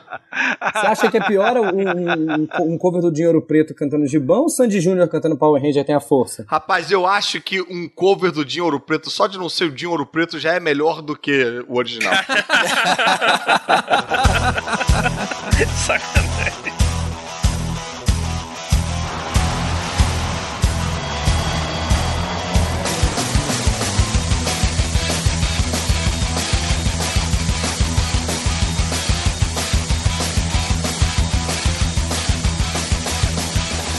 Após a Era de Ouro, a gente entra agora nos anos 2000 em diante com uma presença maior da Bandeirantes e do SBT. E da Globo. Pera aí, a Globo é qual canal mesmo? É, peraí, GG, deixa eu só te corrigir. É, é, nos anos 90 entra Bandeirantes, né? E o SBT. Nos 2000 vem a Globo, é. Deixa eu explicar uma coisa. Depois que a Manchete, infelizmente, faliu em 1999, houve um- uma queda, né, na- nos tokusatsu. Isso, as emissoras ainda exibiam alguma coisa, mas já não era com a profusão que era, né, com aquela coisa dentro da própria manchete começou a se exibir menos, porque os contratos iam acabando e nada era renovado, nem mais o que já estava na casa já estava sendo exibido, porque claro, já estava completamente em colapso a TV Manchete em 99. O que, na verdade, acho eu, pela prática em televisão, estava nascendo e criando corpo nessa época era o Power Rangers, que na verdade acabou tomando um espaço tão grande, tão sólido nessa, nessa cultura do Tokusatsu que eh, se, se desenvolveram diversas e diversas e diversas ramificações do próprio Power Rangers. Mas rapidinho, antes de a gente chegar no Power Rangers, o que, que teve na Band no SBT de Tokusatsu que eu não lembro? Eles continuaram com o Spectreman, eles Aham. volta e meia eles exibiam o Spectreman. Até porque o SBT tem histórico de passar programas de 30, 40 anos, Isso, claro. né? Pode ver aí com Chaves e tudo mais. Você teve a Record que em 2000 passou Ultraman Tiga, que foi uma é, coisa também interessante. antiga, cara, é verdade. É, a Globo tinha o Space Cop, que era o, o, o Gabão. Como é que era o Cop? Ruim. Era um Metal Hero desse da vida, se eu não me engano. Tinha o Bycrossers, que o outro disse que é nome esquisito. Não foi isso que ele disse. Ele Cara. disse que parece de uma boate gay. Tinha, tinha Charivan, cara. Charivan! Ah, Isso tudo na Globo. Não, Tudo isso é tudo na Globo- Bandeirantes. na Bandeirante. Charivan, Ga- Metal Gear. Charivan era na Bandeirante. O, o Space Cop, que é o, que é o Gavan, que na, da Rede Globo, que era tipo um Jaspion, só que todo metalizado, assim. ah, isso. tá. E sei lá como a Globo conseguiu passar todos os episódios, cara. Sem ninguém ver, né? Sem ninguém ver. Engraçado que isso já tá passando, tipo, no final dos anos 90, mas ele é dos anos 70, 80, mais É. ou menos, né? Ele é Sim, velhinho. porque se você parar pra ver mercado brasileiro, a gente não pode ficar se prendendo à data de produção, porque Aham. aqui a coisa chegava mais tarde, já depois de Aham. ter passado não, pela eu acho Europa curioso inteira. isso, né? Porque eu acho que deve ter muita gente que assistia na época e não fazia ideia de Exatamente. que tava. É, é que nem olhar, é que nem olhar pro céu e ver as estrelas que já se apagaram há muito tempo. Uau, foi Ah, poético. Olha que bonito, Que lindo, cara? que lindo. E- Que fofo. poético. Obrigado, gente. Falaram Obrigado. do Charivan, do Guardião do Espaço, da Bandeirante, o Machine Man. Charivan. É, me corrija se estiver errado. Depois da fase da Bandeirantes, assim, Machine Man, Charivan, parou um pouquinho antes de chegar Power Rangers na Globo, né? Isso. Não, cara, mas Machine Man não via, cara. Aquela bolinha de, de beisebol que virava um robozinho era Na muito era maneiro. incrível. É, cara, que ele era maneiro. alguém, alguém falou meu nome? Machine Man? É, Não, Machine incrível. Man. Ele tinha uma, uma, uma amiga lá dele que depois é, que Caralho, eu ajudava. nunca vi essa porra, cara. É aquela bandeirante, cara. Você era E patricinho. ainda tinha o Metalder lá, né? Não, metal era Metal, droga né? O Machine Man ele tinha uma bola de beisebol que conversava com ele, ele atirava assim.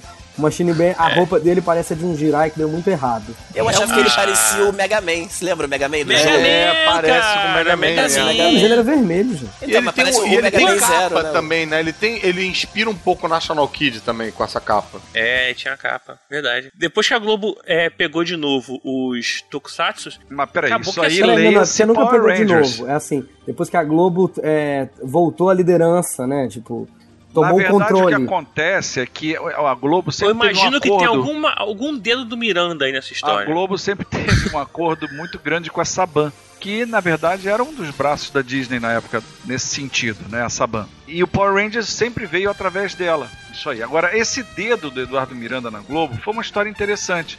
Porque na Globo, é, é bom que todo mundo entenda, não existe um nome de quem fez. É a Globo que fez. Nas reuniões de programação, o assunto é diluído entre várias, vários profissionais e sai dali um resultado e a Globo encontrou o produto, a Globo colocou. Porém, conversa de bastidor, né? Eu posso falar o que aconteceu. Quando eu tava lá, eu pensei assim, caramba, eu quero poder, sei lá, de alguma forma, né, beber da fonte, saber o que tem de novo aí em matéria de, de Tokusatsu, porque eu tô achando que é o momento aqui, né, em 2009. Primeiro eu tentei o Ryukendo, que era uma da, um dos Tokusatsu mais caros já produzidos na época. Mas aí o que acontecia? O Ryukendo, ele tinha um problema, porque já estávamos aí em épocas de classificação indicativa.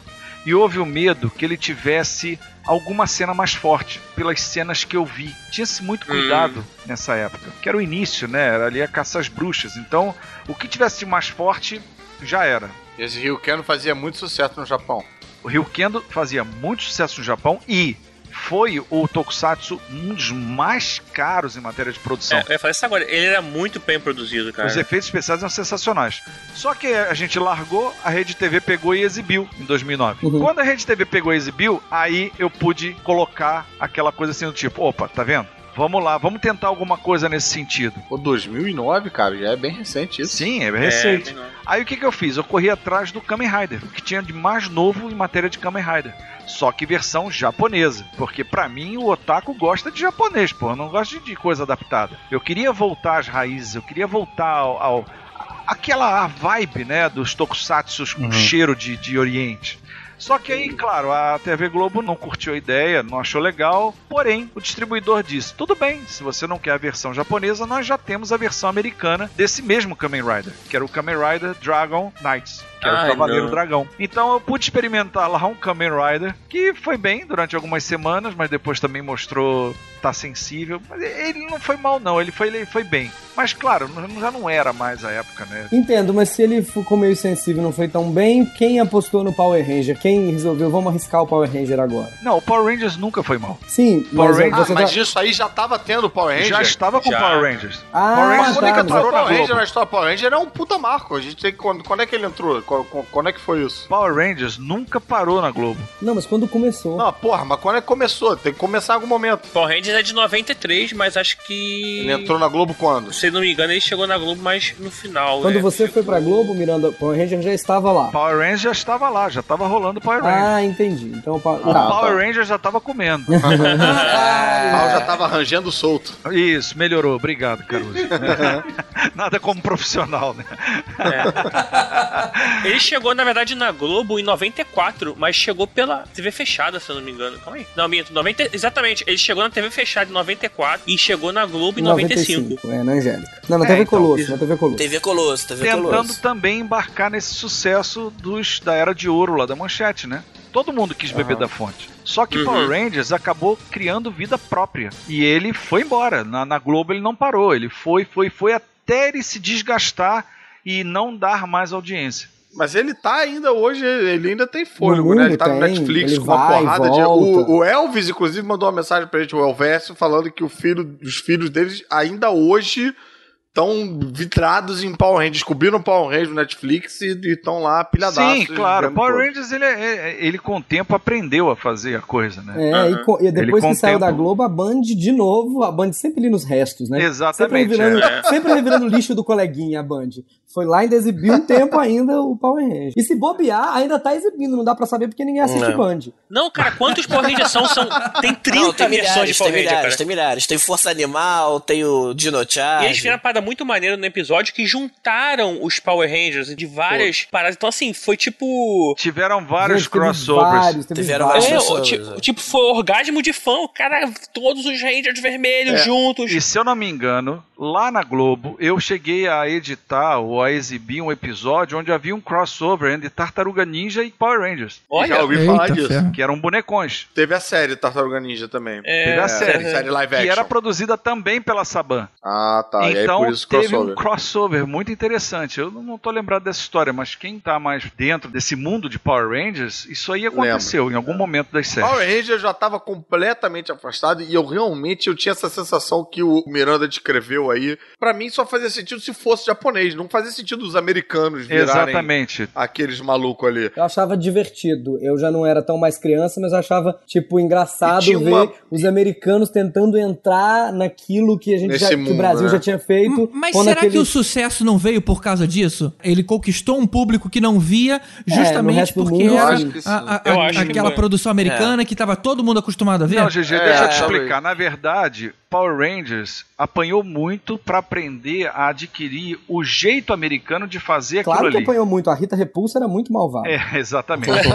é, é, Não, e tinha uma historinha bem malhação, né? De uma Exatamente. cafeteria. Era Era high school, né? Era malhação, school, era né? horroroso. Na verdade, ele não conseguia. Mas eles usavam aqueles mesmos takes dos japoneses, tipo assim, uma puxada de zoom muito forte. Num primeiro momento. No segundo momento, eram os próprios atores americanos e diretores americanos, auxiliados por diretores japoneses, que faziam as sequências de ação. Entendi. No primeiro momento era só a parte malhação que era americana. Exatamente. A porradaria era, era só importada. Aí ficava bem evidente que o negócio não encaixava. E depois passou a ser é, tudo americano. Você via lá o Power Rangers vermelho bombado, quando ele ia lutar, ele era um cara magricelo. É. Não é. e o peito diminuía da Power Ranger rosa. né? É, também, é, exatamente. Porra, ó, o Tibério prestou atenção num negócio que não devia, cara. Meu irmão, eu tinha 15 anos nessa época. Tu acha que eu prestei atenção Aliás, em quê, a cara? Ranger Rosa, que é a Amy Jo Johnson, foi a única que rendeu alguma coisa. Nossa, tinha uma vantagem que. É. tinha- tipo, só podia falar. Só, deixa eu só falar uma vantagem. As roupas dos. Todos, Changeman, Flashman, Google Five, de humanos, era um figurino assim bizarro. Que roupa era essa? Era tipo o. Mas o Changeman era maneiro. Não, mas as roupas normais, não, não, não o traje deles, estou dizendo. É, mas aí Era umas uma faixas, época, uma né? coisa roxa, uma mistura da Xuxa com o Milton Cunha. Um negócio Ah. assim, bizarro. Já dos Power Rangers, eles se vestiam como high school americano, gente normal mesmo. Pô, deve ser porque um é da década de 70 e 80 e outro não, é é da da década década, de não. 90, é né, o- cara? Não, não é da década, não. É, é pra ser bizarro mesmo. É, não, é porque japonês era bizarro, maluco é. mesmo. É, japonês, bizarro. é, japonês se veste Tem esquisito. bem essa lembrança. É uma coisa meio Xuxa mesmo, aquelas roupas malucas da Xuxa. É. Não, é porque o Changeman, eles tinham, eles tinham a roupa de civis e tinham a roupa, sem ser o uniforme de Changeman, tinham a roupa de é, do esquadrão, Esquadrão Relâmpago, relâmpago. é, eles tinham a É. Que, uniforme. ah, eu achava irado aquela roupa É, de esquadrão era muito relâmpago. legal e não tinha pra vender aquela, né? Só uniforme. É, porra, só uniforme. E o Jaspion tinha aquela mesma roupa, que era aquela jaqueta de couro preta, né? Jaqueta. Jaqueta. Aí acertaram. E a calça prata colada. O que, o que erraram no, no Jaspion foi o cabelo dele, né? Que meio que foi rejeitado no, no, no Japão, depois aí cortaram. Ele tinha um, um, um Black Power ja- japonês. É, é um... Depois eles fizeram uma escova definitiva no Jaspion. E o curioso é que foi com a espada olímpica. Agora, eu só não, acho tô que- É, pra, pra tanto marketing que eles fizeram, eles, na verdade, assim, eu não via muito material pra se vender aqui no Brasil, cara. O Miranda falou aí. Desses, dessas do action figure, por exemplo, de Changeman, de Jaspion. Eu não lembro de quando era criança de ter essas paradas. Porque eu, assim, eu queria muito ter, por exemplo, um Dylion, sabe? Queria muito ter um. um tudo bem, Dylion vou- era quem mesmo? é o Da- Ah, não, Oh. cara. Ah, não. Ah, porra, já Você faz tempo, já faz 30 anos, cara. Dylion era o Refresca aí, robô do brother. O robô do Ah, Jasper. tá bom, tá bom, tá bom. Então, assim, eu queria ter os bonecos é, do Voltron que juntavam Ah, e formavam um robô, é, sei lá. não era Não, não, Dylion, era do Voltron, do Voltron tinha. Se você não gritar, eu não sei. Do Voltron tinha porque eu tinha eles todos, cara. Eu acho que na nossa época, é, é, os Power Rangers tinham bonecos mais recentemente. Talvez não fosse da, da- Não sei se era mais fácil fazer. Só na época do Cavaleiro Zodíaco que chegou o boneco. Mas na nossa época do Change, do Jasper, o que tinha era o escudo, a espada, a fantasia. Isso, a a espada. Não, não, máscara, sim, é. isso tinha. Isso aí Mas tinha tudo. eu tô falando porque o Miranda falou que tinha essa questão do marketing, né? Da entrega Do licenciamento. do É, mas não tinha o boneco. licenciamento, mas a gente tinha pouca coisa, eu acho. Não, mas é porque esgotava, cara. Não chegava. Não, tinha alguns bonecos. Tinha alguns bonecos sim. Só que eles eram Não extremamente mal demanda. feitos. Meu era Deus, tudo de o boneco do Change era tipo uma borracha maluca Era que não horrível. mexia nem o Era braço. borracha, eu lembro desse. Eu- Eu andava com o meu Change Pegasus pra cima e pra baixo. Mas o pessoal vendia lancheira, vendia mochila, Ah, é, isso é, daí isso você é tinha um monte. Eu tinha o Change Caderno. escudo, a Change espada. Também tinha. Achava virado. Eu não achava a virada, não, eu ficava puto, porque no, o Changeman, na verdade, ele abria a arma e virava o escudo, né? O escudo, A minha é. não, a minha era dura. Fiquei bem puto.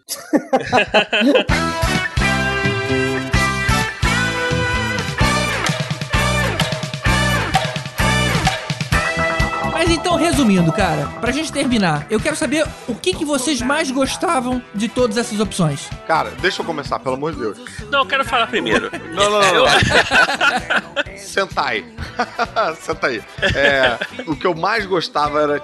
Mas assim, era num grau, cara, que eu não consigo expressar. Mensurar. aqui. É. Changeman, eu me lembro de sonhar com os atores. Eu me lembro de sonhar que eu conhecia eles, assim, que de repente eles estavam no shopping, eu fazia amizade e eu andava com eles. Era uma parada, não cabia em mim, na criança de 8 anos que eu era, não cabia em mim. Era muito intenso, assim. O Bruno tava descrevendo a arminha, o escudo com a espadinha pra enfiar. Eu achava aquilo foda. Eu também tenho a lembrança de que, porra, não virava arma, né? Era Do só o escudo, era né? só escudo. Você consegue falar Eu- o nome dos cinco agora? O azul, o preto, o Não, eu vou te ajudar, o Change primeiro. Dragon, Change Pegasus, Change Grifo, Change Marmaid e Change. É, mas o nome dele. Fênix. O vermelho era o. Tsurugi. Ah, isso eu não, Não sabia. consegue nem tentar? Não, eu, eu tinha. Eu, cara, eu tava aprendendo a falar português, não conseguia falar japonês. Esse nome é muito engraçado, né? Tsurugi. E eles falavam dublado em português como se fosse normal. Ah, o Tsurugi pegou a minha comida.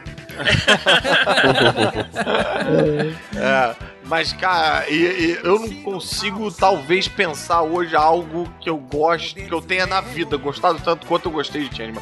Até quando eu coloco no Google e vejo as imagens e tal, me remete a isso. Quando eu comprei a caixa do DVD, que eu comprei meio assim, tipo, ah, porra, vou ver um ou outro e vou.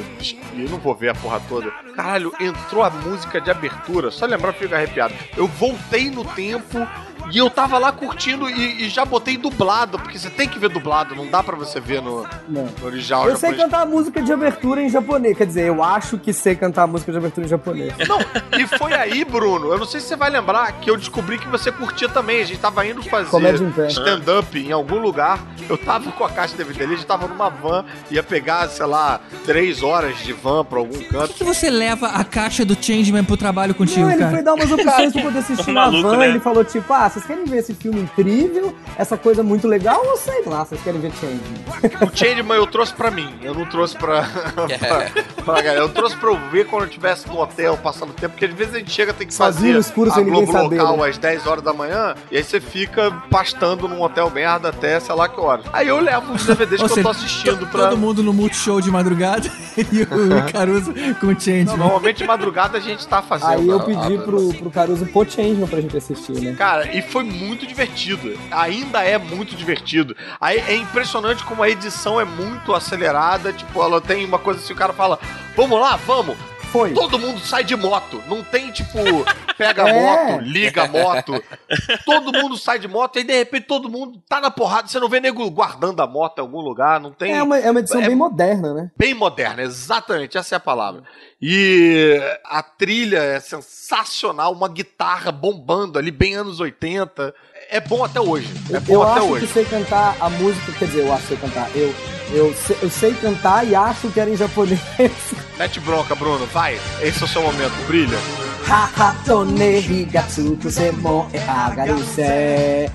Ja aku go tsuma o ka ochita ze. Megute mi no furiragu do teki naki no se. Chakahiro no Yuga Changeman a ijakira se. É, muito bem, legal. Yuga no Narekiro sosare. Sensacional. Lembrando É isso que. mesmo, você só errou no, no, no palavra ali, mas é. Não, é, teve É. uma conjugação de verbo que era pra você ter usado o gerúndio. Eu devo ter xingado a mãe de tantos japoneses. Não, é, ele errou em, cantar o tema do time. Ah, Só isso, né? E o tema Mas- original, lembrando que quem cantava era o, o Hironobu Kageyama, que quem é fã Claro. de anime vai conhecer. Ele ontem. O mestre que canta as aberturas de Dragon Ball Z e Soldier Dream do Cavaleiro do Zodíaco. Sim. O cara é mestre supremo e Fodão. ele cantava essa abertura do Changeman. Não, e o Changeman, ele tinha um uniforme que depois eu fui vendo em todos os outros e tal. Mas eu achava muito maneiro aquele capacetão, aquele. A parte de baixo da roupa era mais ou menos parecida, né, de todo mundo. Mas eu achava muito bem feito. Era, parecia que você podia estender a mão na TV e tocar no capacete dos caras, cara. Era mas muito esse é maneiro. fã mesmo. Pô, e aí tinha a Chain de Bazooka. É. tinha. A coisa de Pô, falar, o Change vamos, Bazooka era change. A Change Bazooka, eu não tinha ideia de onde o Change Dragon enfiava E aquele, cada aquela um colocava munição. um pedaço, né? Tinha um filho da puta que só carregava a mira, brother. É. Eles E que eles se tiravam aquela merda do cu, porque não tinha, era um colã, não tinha da onde vir. Isso que era maneiro que assim, a, a série, ela era um live action, mas que funcionava meio como um desenho animado, porque pulava as partes chatas que você tem que colocar numa. Ah, e graças ao Miranda que cortava essas partes pra Ah, poder. também, também tinha isso. Isso. Tem um episódio que eles mostram que aquela munição era fabricada da. Como é que é? Saía do relógio, não, né? Daquele, daquele transformador de cada um deles e Nossa, fazia meu munição. sonho era ter aquele relógio. Ah, eu tive aquele É, relógio. que fazia. Vamos, change! É. Pô, e a pose que cada um fazia, cara? Que quando É. eram, aquelas poses eram maneiríssimas, A cara. questão é que o Changeman, ele ficou muito marcado, acho que talvez pra gente foi o primeiro grupo Super Sentai, né? Então, assim, Aham. É. depois do Flashman, o Maskman, Google Five, Flashman era era bem amarradinho, porque assim, eu Era. fico vendo os outros que vocês falaram e tal. Cara, o uniforme era clean. Ele tinha uns detalhezinhos ali, cada um tinha o seu símbolozinho, mas era. Não tem ombreira louca, não tem formato. Ei, o, o Google formato da máscara tinha muda um pouco. Cachecol. É, pois é, o Changeman era. E, cara, o Changeman tem aquela coisa bem anos 80 ali, cara, é, que é muito maneiro. É, a- além do colan, o cara usa um coletinho branco por Com cima do colan. É, o coletinho. Com um bottom. Com bottom, todos eles tinham o mesmo É, o bottom. bottom. Era foda o bottom, cara. Tinha outra coisa também, Caruso, que eles sempre iam lutar na pedreira, né? Não interessa onde eles É, estavam. bro. Não, e os soldados Hitler? Os soldados Que eu Hitler- chamava de soldado Hitler quando eu era Eu também, eu chamava soldado Hitler também. Ah, não era esse nome, não? Não, era Não, é Hitler. Hitler com D. Ah. Era soldado. Não eram soldados Hitler, porque não era um seriado sobre o nazismo, né?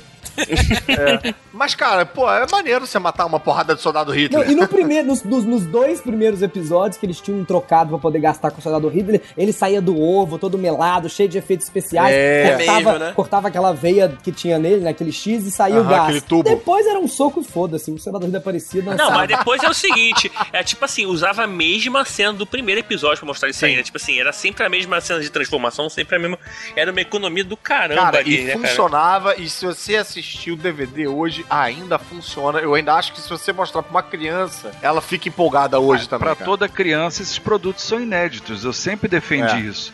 O problema é o seguinte: as pessoas dizem que o produto fica datado. Mas como se trata Não, de uma tem produtos que fantasia. ficam datados, mas esse não fica datado, Como não. se trata de uma fantasia, né, onde os equipamentos são todos fantasiosos e tudo mais, se houvesse uma remasterização digna, eu duvido Ah. muito que não, que não desse É. certo. É, só ontem eles foram lançar o App- o Apple Watch, que é o que os Changeman já usavam, então não tá datado. É, pois é. Mas isso que eu ia falar do datado, assim, a, a- lógico, a, a roupa que eles usam, né, quando eles estão de civis e tal, é deliciosamente anos 80. Mas essa edição acelerada, É cara. muito hoje em dia. Funciona hoje. Porque o que fica datado é quando fica meio chato. Tem algumas coisas dos anos 70 que ficam um pouco arrastadas e tal. Changeman não tem isso, Não cara. Changeman é- vale Os a pena nego ver o mesmo, primeiro. é, é, eles até Fã é um fã, né? Não adianta, cara. Fã é uma. É uma coisa assim muito bonita de se ouvir, né? Não, brother, mas eu tô falando, eu é- assisti recentemente. Minha mulher, cara, é difícil minha mulher gostar das paradas, ela se amarrou, cara. Mas eu acho assim, É, por é exemplo, irado. os robôs têm um charme de não ser CGI, né, de computação gráfica, É. de lutar. É, e eu vou te dizer, eu custei aprender o nome desses bichos quando era criança, porque eu achava que era tudo Change, Change 1, Change, Change 2. Depois é que eu ia entendendo, ouvindo, assim, é Jet Changer 1, que é a perna, né? L Changer 2, Ah. que é o helicóptero, né? É, L Changer 2, decolar. E o Land Caralho, fusão, Isso, conversão terrestre. Irado. Tinha os bordões, né? Espada, relâmpago, Super Thunderbolt. Né, Esse era o meu. Acho que eu, pô, acho que eu tô, cara, tô até mais leve aqui. É. Falar. Agora, todos eles lutam na pedreira, né? O Jasper, o Flashman, todos até hoje. né? Todos Riders, Não, inclusive Jiraiya. dá a impressão de que se eles dessem um pulo mais alto e caísse do outro lado da pedreira, caía na luta de outro cara. ia cair na luta do Jasper contra o maluco, você anda mais um pouco, pega lá os Flashman Ia, ca- também. ia, ia cair na luta do William Shatner também, né? A pedreira era o grande estúdio geral ali da galera. Mas e você, Tibério? É, como o Changeman, assim, foi um marco pro grupo Super Sentai, eu acho que, porra, pra mim, cara, foi o Jaspion. O Jaspion... Jaspion, cara, é bem maneiro Cara, também. Jasper pra mim também. Primeiro eu vi lá o Spectre-Man, Ultraman e tudo mais, mas assim, o Jaspion, ele foi um diferencial da mesma forma que o Changeman foi, cara. E o uniforme é foda também, né, cara? Você bota essa parada aí, É, eu é, ainda aque- acho é aquele maneiro. herói que, tipo, o cara tá lá lutando pela justiça na galáxia e tudo mais. A gente depois teve, porra, sei lá, vai falar Jiraiya, Ja- é, Giban, que também eram legais, mas tipo assim, o Jaspion foi o primeiro, cara. É como se ele fosse o pai de todos, assim. Era É. tipo o Bruce Lee da parada, sabe? O Jasper Cara- lutava sozinho, isso era uma coisa meio que eu, eu não gostava tanto, eu gostava da ideia do grupo, da galera se É. ajudando. É, mas nem sempre porra, você tava também com os coitado amigos, do cara. Jasper, né, fazendo, lutando sozinho com os monstros gigantes É, e ele, tal, ele ele tinha foda. aliados, né? Ele tinha uns aliados, aquele. Boomerman, lembra? Que era o cara do Boomerang. Henri, que era a, a- a da Android, né? Que era uma É, paixão platônica. né, Já que assim. eu nunca poderia ter um caso com ela, já que ela tava defeito. É, tinha a Mia, que era o, Eu o achava Alien- bem gatinha aquela Android, A cara. Android, é. E a Mia, que era o porco espinho É. gigante. É, a minha. E eu achava, eu achava, vou falar, não é que eu queria ser do mal, não, mas eu achava o Magaren estilosão. Pô, Até o esse nome, né? cacete, cara. Aquela roupa preta, quando ele acendia aquele olho amarelo, cara. Porra, aquilo era iradíssimo. Você tava cara. torcendo pro É, Jasper, até que aparecia o Magaren preto de olho amarelo e falava, É. "Ei, peraí, esse cara aí também. Não, mas, mas olha só, cara. Na década de 70 teve lá, no início da década de 80 teve Star Wars. E aí você vem com Satangos, que é uma mistura de Darth Vader com Cthulhu. É muito sinistro, cara. Não, pô, e aquele olho que acendia do Jaspion era muito E não, maneiro, quando cara. acendia o olho desses heróis todos era maneiríssimo, cara. Ficava muito Changeman visual legal. acendia o olho, o Jaspion tinha essa Eu já vantagem. acendia, já acendia. Eu juro que eu tentava. Eu achava que era o mesmo nome, Magaren e MacGyver, quando era criança. Eu tentava entender o que tinha a ver, É, sabe? era o MacGyver vestido de Jaspion É. e virava aquele cara ali, né? Cara, e o legal do Jasper é que ele tinha uma galeria de vilões fortíssima, né, cara? que Muito, além do né, Magara, ele tinha aqueles cinco generais. Depois apareceu aquelas bruxas, lembra? Que era Qual que era falava? Kilma, Kilma e Kilmasa. Beberecacaranga era, aí apareceu essa. Esse Cara, medo. E, o próprio Satan Ghost depois, né? Ele enfrentou, cara. Então, Não, e ele também tinha uns gadgets, né? Tipo, ele tinha moto que tinha o mesmo design e as cores dele. Isso. O robô Pô, dele tinha tinha meio que os mesmos designs dele também. lembra que ele era- tinha um carro que tinha uma, tipo uma broca na frente que ele usava pra furar às vezes? Ah, é, caralho. Era muito maneiro. E o Magari tinha um carro que parecia um sapo, né? Um, com perninhas assim. E o Satan uma Ghost tinha saia. Cara, e um negócio que dói na alma é você botar na- agora no Google e ver que tem brinquedo de todas essas paradas. Tem de todas as naves, a na- a- a- o carro com a broca Parece que você bullying, falou. né? Parece maldade. É, isso. cara, é muita sacanagem com a gente. Assim, E, e é louco porque assim, o brinquedo é igual ao que o cara usava na, É, é no- perfeito, na filmagem. é perfeito. É. né? eu só acho que é tanto sacanagem porque hoje em dia eu ainda compro, porque eu tenho um Jaspion aqui, eu tenho Ultraman, eu tenho. É, Mas as naves, bicho, quando você olhar as naves, você Não, vai... não, eu, não compro, eu não compro não, porque não, que é, seria muita coisa. agora eu vou falar uma parada que é momento de choradeira pra quem lembrar. Monstro Sion, Monstro Sion. que era um bichinho bonitinho, que parecia um leãozinho Sim, no que depois circo, virava um monstro do mal, do capeta. Que o Satan Ghost depois fez ele ficar do mal Ah, e o, o Jasper teve que matar, mano. cara. Afinal, o Satan Ghost tem o poder de enfurecer as criaturas e transformá-los em monstros incontroláveis. Puta, cara, aquele episódio foi muito. Aquele episódio, cara, foi tipo a morte do teu cachorro, cara. Foi muito Não, marcante. tu tá cara. certo, porque é fofinho, mas e o dia que o Satan Ghost lança um raio numa montanha Não, e transforma a montanha Ah, num nossa, monstro? lembrei. A montanha. O Monstro Sion era, o Monstro Sion era tipo um Cocker Spaniel, né? Não, cara, mas o Sion, o Sion Ele é foda, morre. porque o Sion, cara, ele morre, cara, no final. Ele fazia uma cruz pro Sion lá, cara. Nossa, Pô, que cara, triste. meu Deus. cara. Deixa eu falar uma coisa muito louca. A voz do, do Change Dragon e do Jaspion me fez assistir durante muitos anos o Shoptime, porque é aquele japonês do Shoptime, né? O Takeshi, é que é a voz do Era Jaspion. E, é, e é muito a voz do Jaspion.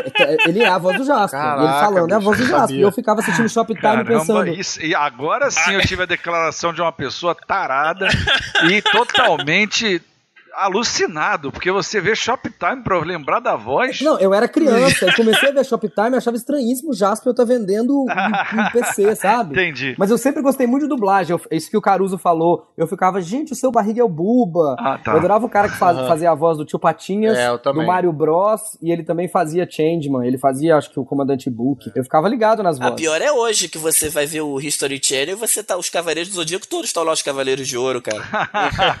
tá lá o velho do trato feito. É, realmente, você não sei o que. Essa porra, não, cara. O É Seiya tá em vários lugares. E você, Rod? Então, é, era o Jasper, mas já que o Tibério já falou, um outro que eu curtia muito, muito, muito também era o Jiraiya, né, cara? Que a gente já comentou aqui. Ninja Jiraiya. Ele tinha essa proposta diferente né, do, do lance do ninja, né? E, porra, já na abertura, né, cara? O cara vinha de helicóptero, ele pulava de um caminhão, pulava no outro, pulava no prédio, porra.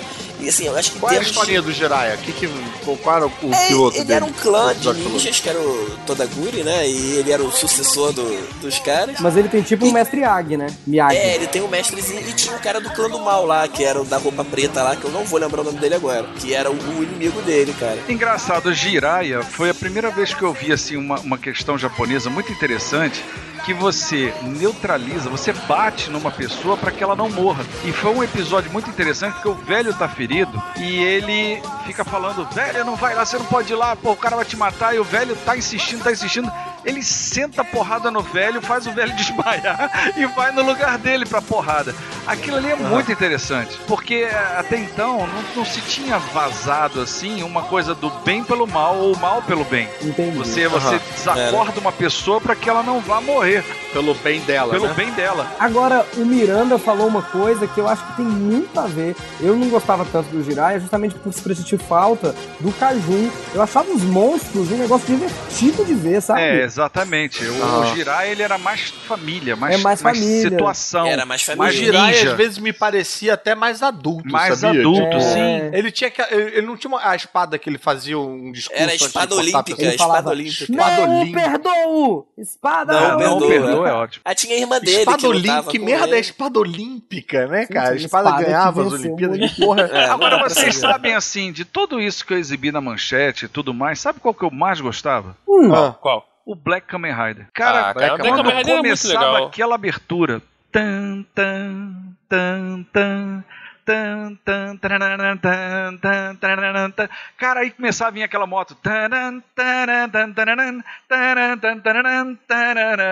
Aí o cara na disparada naquela encosta, né? Ali, que ele. ele porra, assim. É, esse eu já não via. Eu achava, eu achava bem louco o cara ser um baratão. Os, não, gafanhoto, né? É, Ele tem os monstros, lá. né? Ele enfrenta os monstros Cajun. E, e ali ele enfrenta, mas tudo em cima do- da ideia do inseto. Da ideia do também- inseto, é. Eu ficava impressionado com a quantidade de monstro que saiu da cabeça de alguém, porque eles meio que não se repetem, né?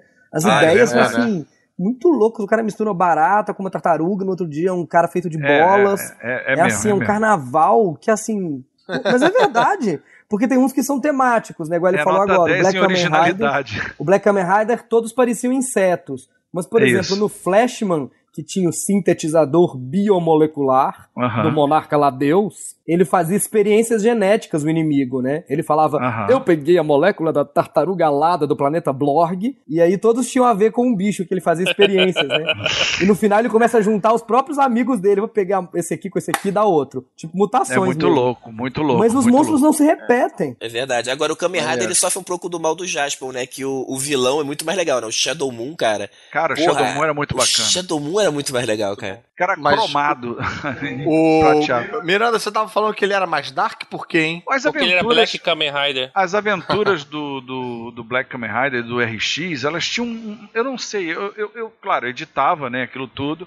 E eu acabava tendo que ver todas, todos os episódios de todas, né? É, várias vezes. Várias vezes, ainda mais principalmente dessa parte clássica. E quando eu vi o Black Kamen Rider, não por ele ser black, tá, Tibério?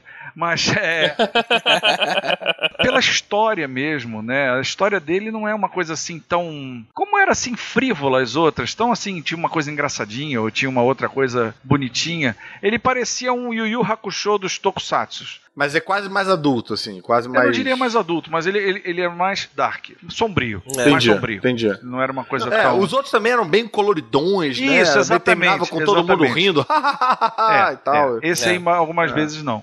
A própria transformação do Black Kamen Rider era uma coisa muito bacana. A maneira como ele fazia os movimentos com o braço, né, assim, e, acabava se transformando no, no gafanhoto. Era muito interessante aquilo, eu gostava bastante. E você, Bruno? Eu, tô, eu quero ouvir o que você vai dizer, porque eu tenho quase certeza que o seu preferido é o meu segundo preferido. Tô louco pra falar disso. O meu favorito de todos É. é, é- é empata Flashman e Changeman. Então, como eu já falei de Changeman, já puxei o Changeman, mete bronca no Flash. É, eu gostava muito de Flashman. É, eu, achava, eu achava realmente um, um avanço de Changeman. Eu achei que eles deram um upgrade no Changeman e virou Flashman mesmo. Que tinha essas coisas que eu É. falei. É do- tanto que o Flashman ele se saía melhor na audiência do que o Changeman. Ah, é, é? É. Que louco. Eu, eu me lembro de ter um, um período de adaptação de tipo meio, ah, porra, é meio cópia do É, eu Changeman, isso também. e tal. Mas aí eu comecei a assistir e tinha uma história, é, um fio condutor que Changeman não tinha. Tinha essa coisa dele, o drama deles de quererem encontrar os Isso, pais. isso eu acho que me pegava, sabia? Eles tinham esse É. drama de. Eles foram crianças que foram raptadas da Terra e criadas no planeta Flash, por um casal que usava a máscara do Mario Bros 2. É. Aquela máscara que você pegava a chave e fazia. E eles ficavam procurando quem eram os pais dele na Terra. Acho que eu me envolvi um pouco com esse drama. E eu achava também curioso essa coisa dos os inimigos, eles. Tinha mais história, assim, tinha mais dramaturgia, né? É. Os inimigos do Flash eram todos baseados em animais. E eu lembro que todos eles tinham sempre um poder para virar um monstro que eles podiam usar de vez em quando, quando eles estavam muito putões, e voltar. Então eu lembro que tinha um que parava o tempo. Quem era? O. Nossa, isso não Um que tinha um disso, não. topetão meio do Jimmy Neutron, assim, que parecia uma, uma zebra com o topete do Jimmy Neutron. É. Como ele chamava? V- Vanda. Vandar. Que era isso. E ele, ele era gente, né? Como esses inimigos, só que tinha uns dias que ele falava é, Fúria do Demônio. Como é que era? Uma coisa demoníaca, Fúria demoníaca. Ele virava um monstro e ele podia parar o tempo por 3 segundos e descer o cacete nos Flashman.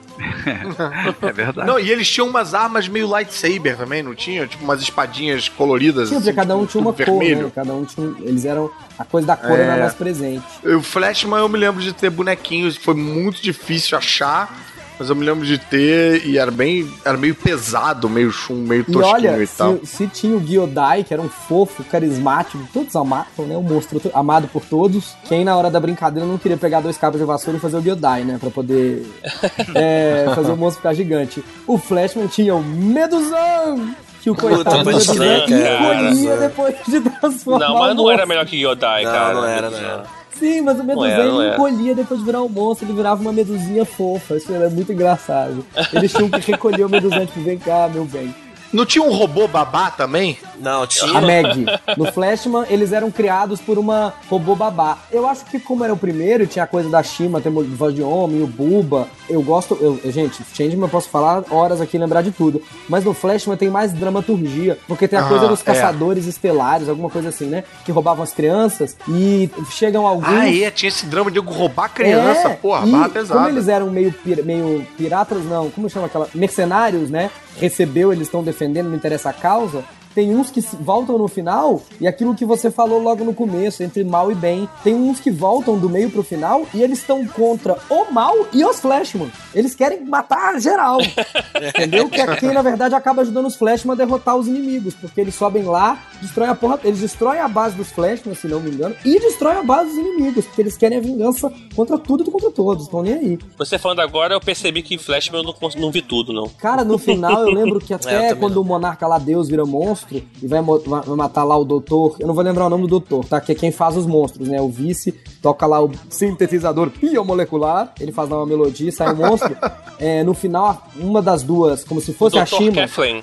Dr. Keflin, exatamente. A Nefer, a Nefer é como se fosse a Shima, né? Ela se revela meio filha dele. Então ela entra na frente dele. Quando eles vão matar o, o Dr. Keflin, ela- eles matam ela. Eu lembro que tinha mais dramaturgia, sabe? Era mais tipo, nossa! Esse teve o último episódio exibido? É, teve, teve. Teve, teve, porque eles voltam. Teve. Mas não da primeira vez. Eles, eles encontram os pais? É, o doutor.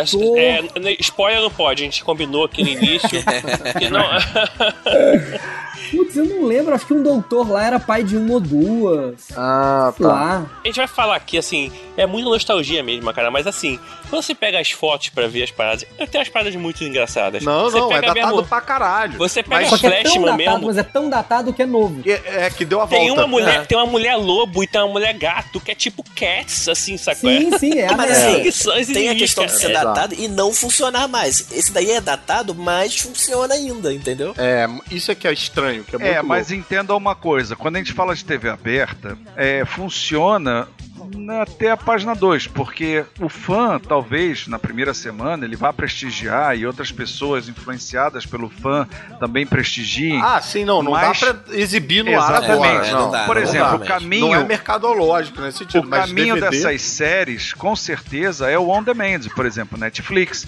Se o Uhum. Netflix pegar e fizer um bloco de tokusatsu, vai ser um sucesso. E tem, né? Inclusive, É, eles eles estão dizem que vai fazendo, tá, né? né? Eles estão fazendo. Eles estão exatamente. fazendo. Aliás, falar em Tokusatsu chegando sobre outras mídias, a gente nem falou sobre o Power Rangers, que em 2017 ganhou um baita de um filme, né? Olha, eu É, achava que é, a base do filme até eu ver o elenco, né? Ah, bom, se bem que o pessoal quer ver a roupinha, né? Ele quer ver monstro Mas por quê? Quem é o elenco? O elenco é aquele cara que fez aquele outro filme, aquela menina que fez aquele negócio que ninguém lembra, É, e o cara que tava lá e fizeram naquele com negócio. certeza.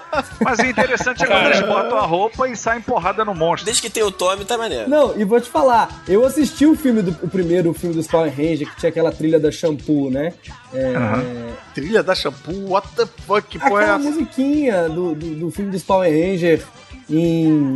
Quando que teve o filme dos Power Rangers? Que tinha a Rita Repulsa. Era uma versão Não, cara. melhorada do, dos Power Rangers. Era o filme. E a música era Oh, oh, we're in trouble, something's coming on Ah, and tá, we sei don't é have... É a música do Power Ranger. Ah, oh, oh. We're in trouble. Bom, eu, eu ainda fico no Go Go Power Rangers. É, não, essa é a abertura, aliás, claro. esse tema é muito bom, hein, cara. Esse tema de abertura é, bom demais, cara. Ah, Go, go, aí. Power Ranger. Power Ranger. Nessa aí tu já enfiou porrada em quatro homens de barra e tu nem sentiu nada. Eu não sei como eu e o Caruso conseguimos trabalhar fazendo alguma coisa na televisão, depois da nossa influência, ser esses seriados, com as pessoas dão umas piscadinhas pra câmera, elas fazem assim com a mão na frente e apontam, e fazem assim de novo e viram.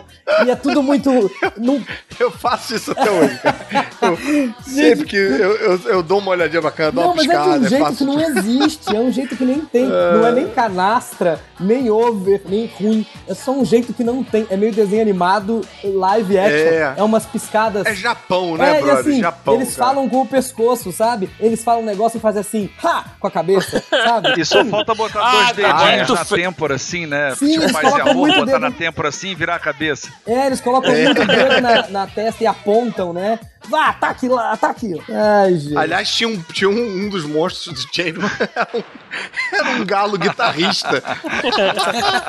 Tinha umas E que né? derrotava É ele verdade. porque tirava o óculos dele. As mulheres se apaixonavam pelo galo guitarrista porque ele era irresistível. Mas o ponto fraco era quando tiravam o óculos dele, que ele tinha um olhinho tristinho, assim. Gente, Eu Caruso, sou você horrível, é fã eu sou mesmo, horrível. cara. Você, você lembra de detalhes sórdidos do. Bicho, eu tô aqui meia-noite falando dessa porra, não é? Olha, só pra da dinheiro. manhã. Só pra vocês saberem, a pessoa mais famosa do reboot de Power Ranger de 2017, que é quem vai interpretar a vilã, a Rita Repulsa, é a Elizabeth Banks.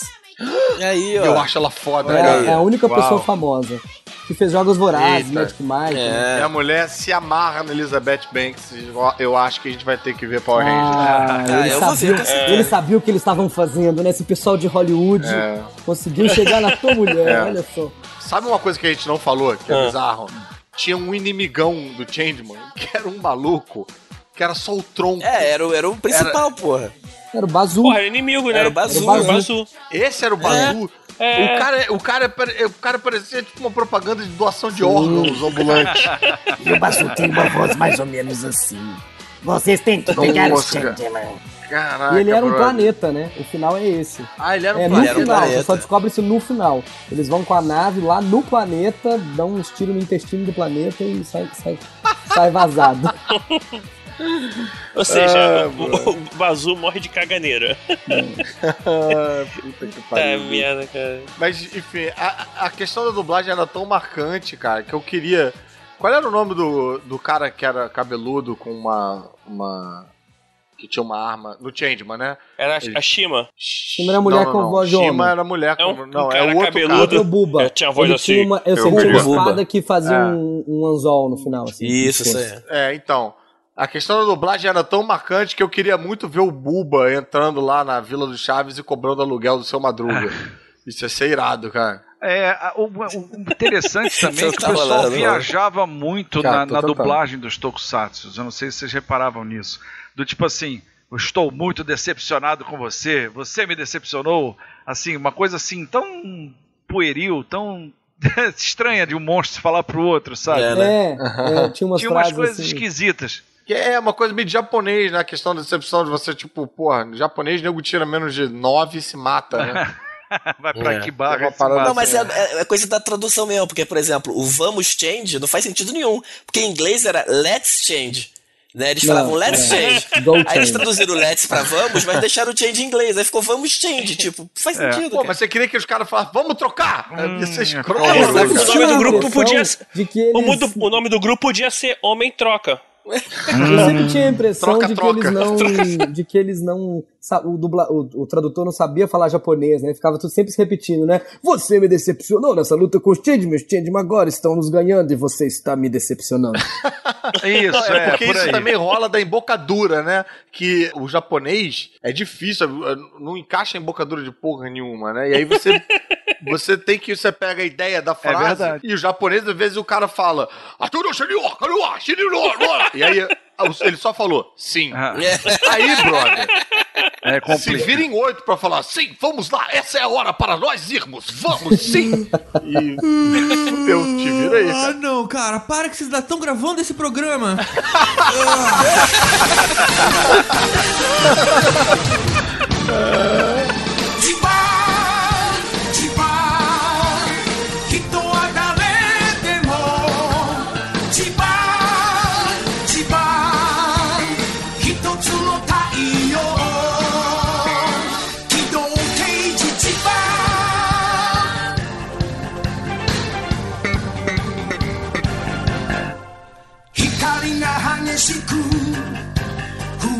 ソング生きてるわけを問いかける。わかっているさ愛するものを。自分を捨てても守る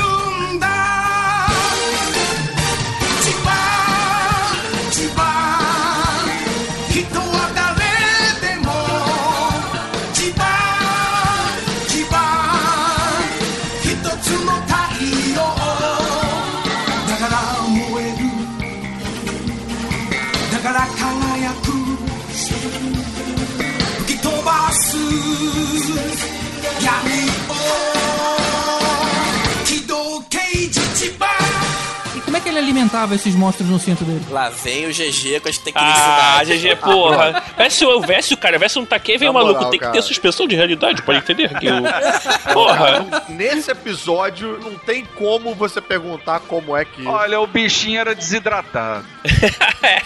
Ele jogava bolinha e pingava uma gotinha d'água em cima, assim. Ele dava uma cuspidinha e o bichinho crescia. Nossa, ficou horrível, imoral isso. Muito desculpa.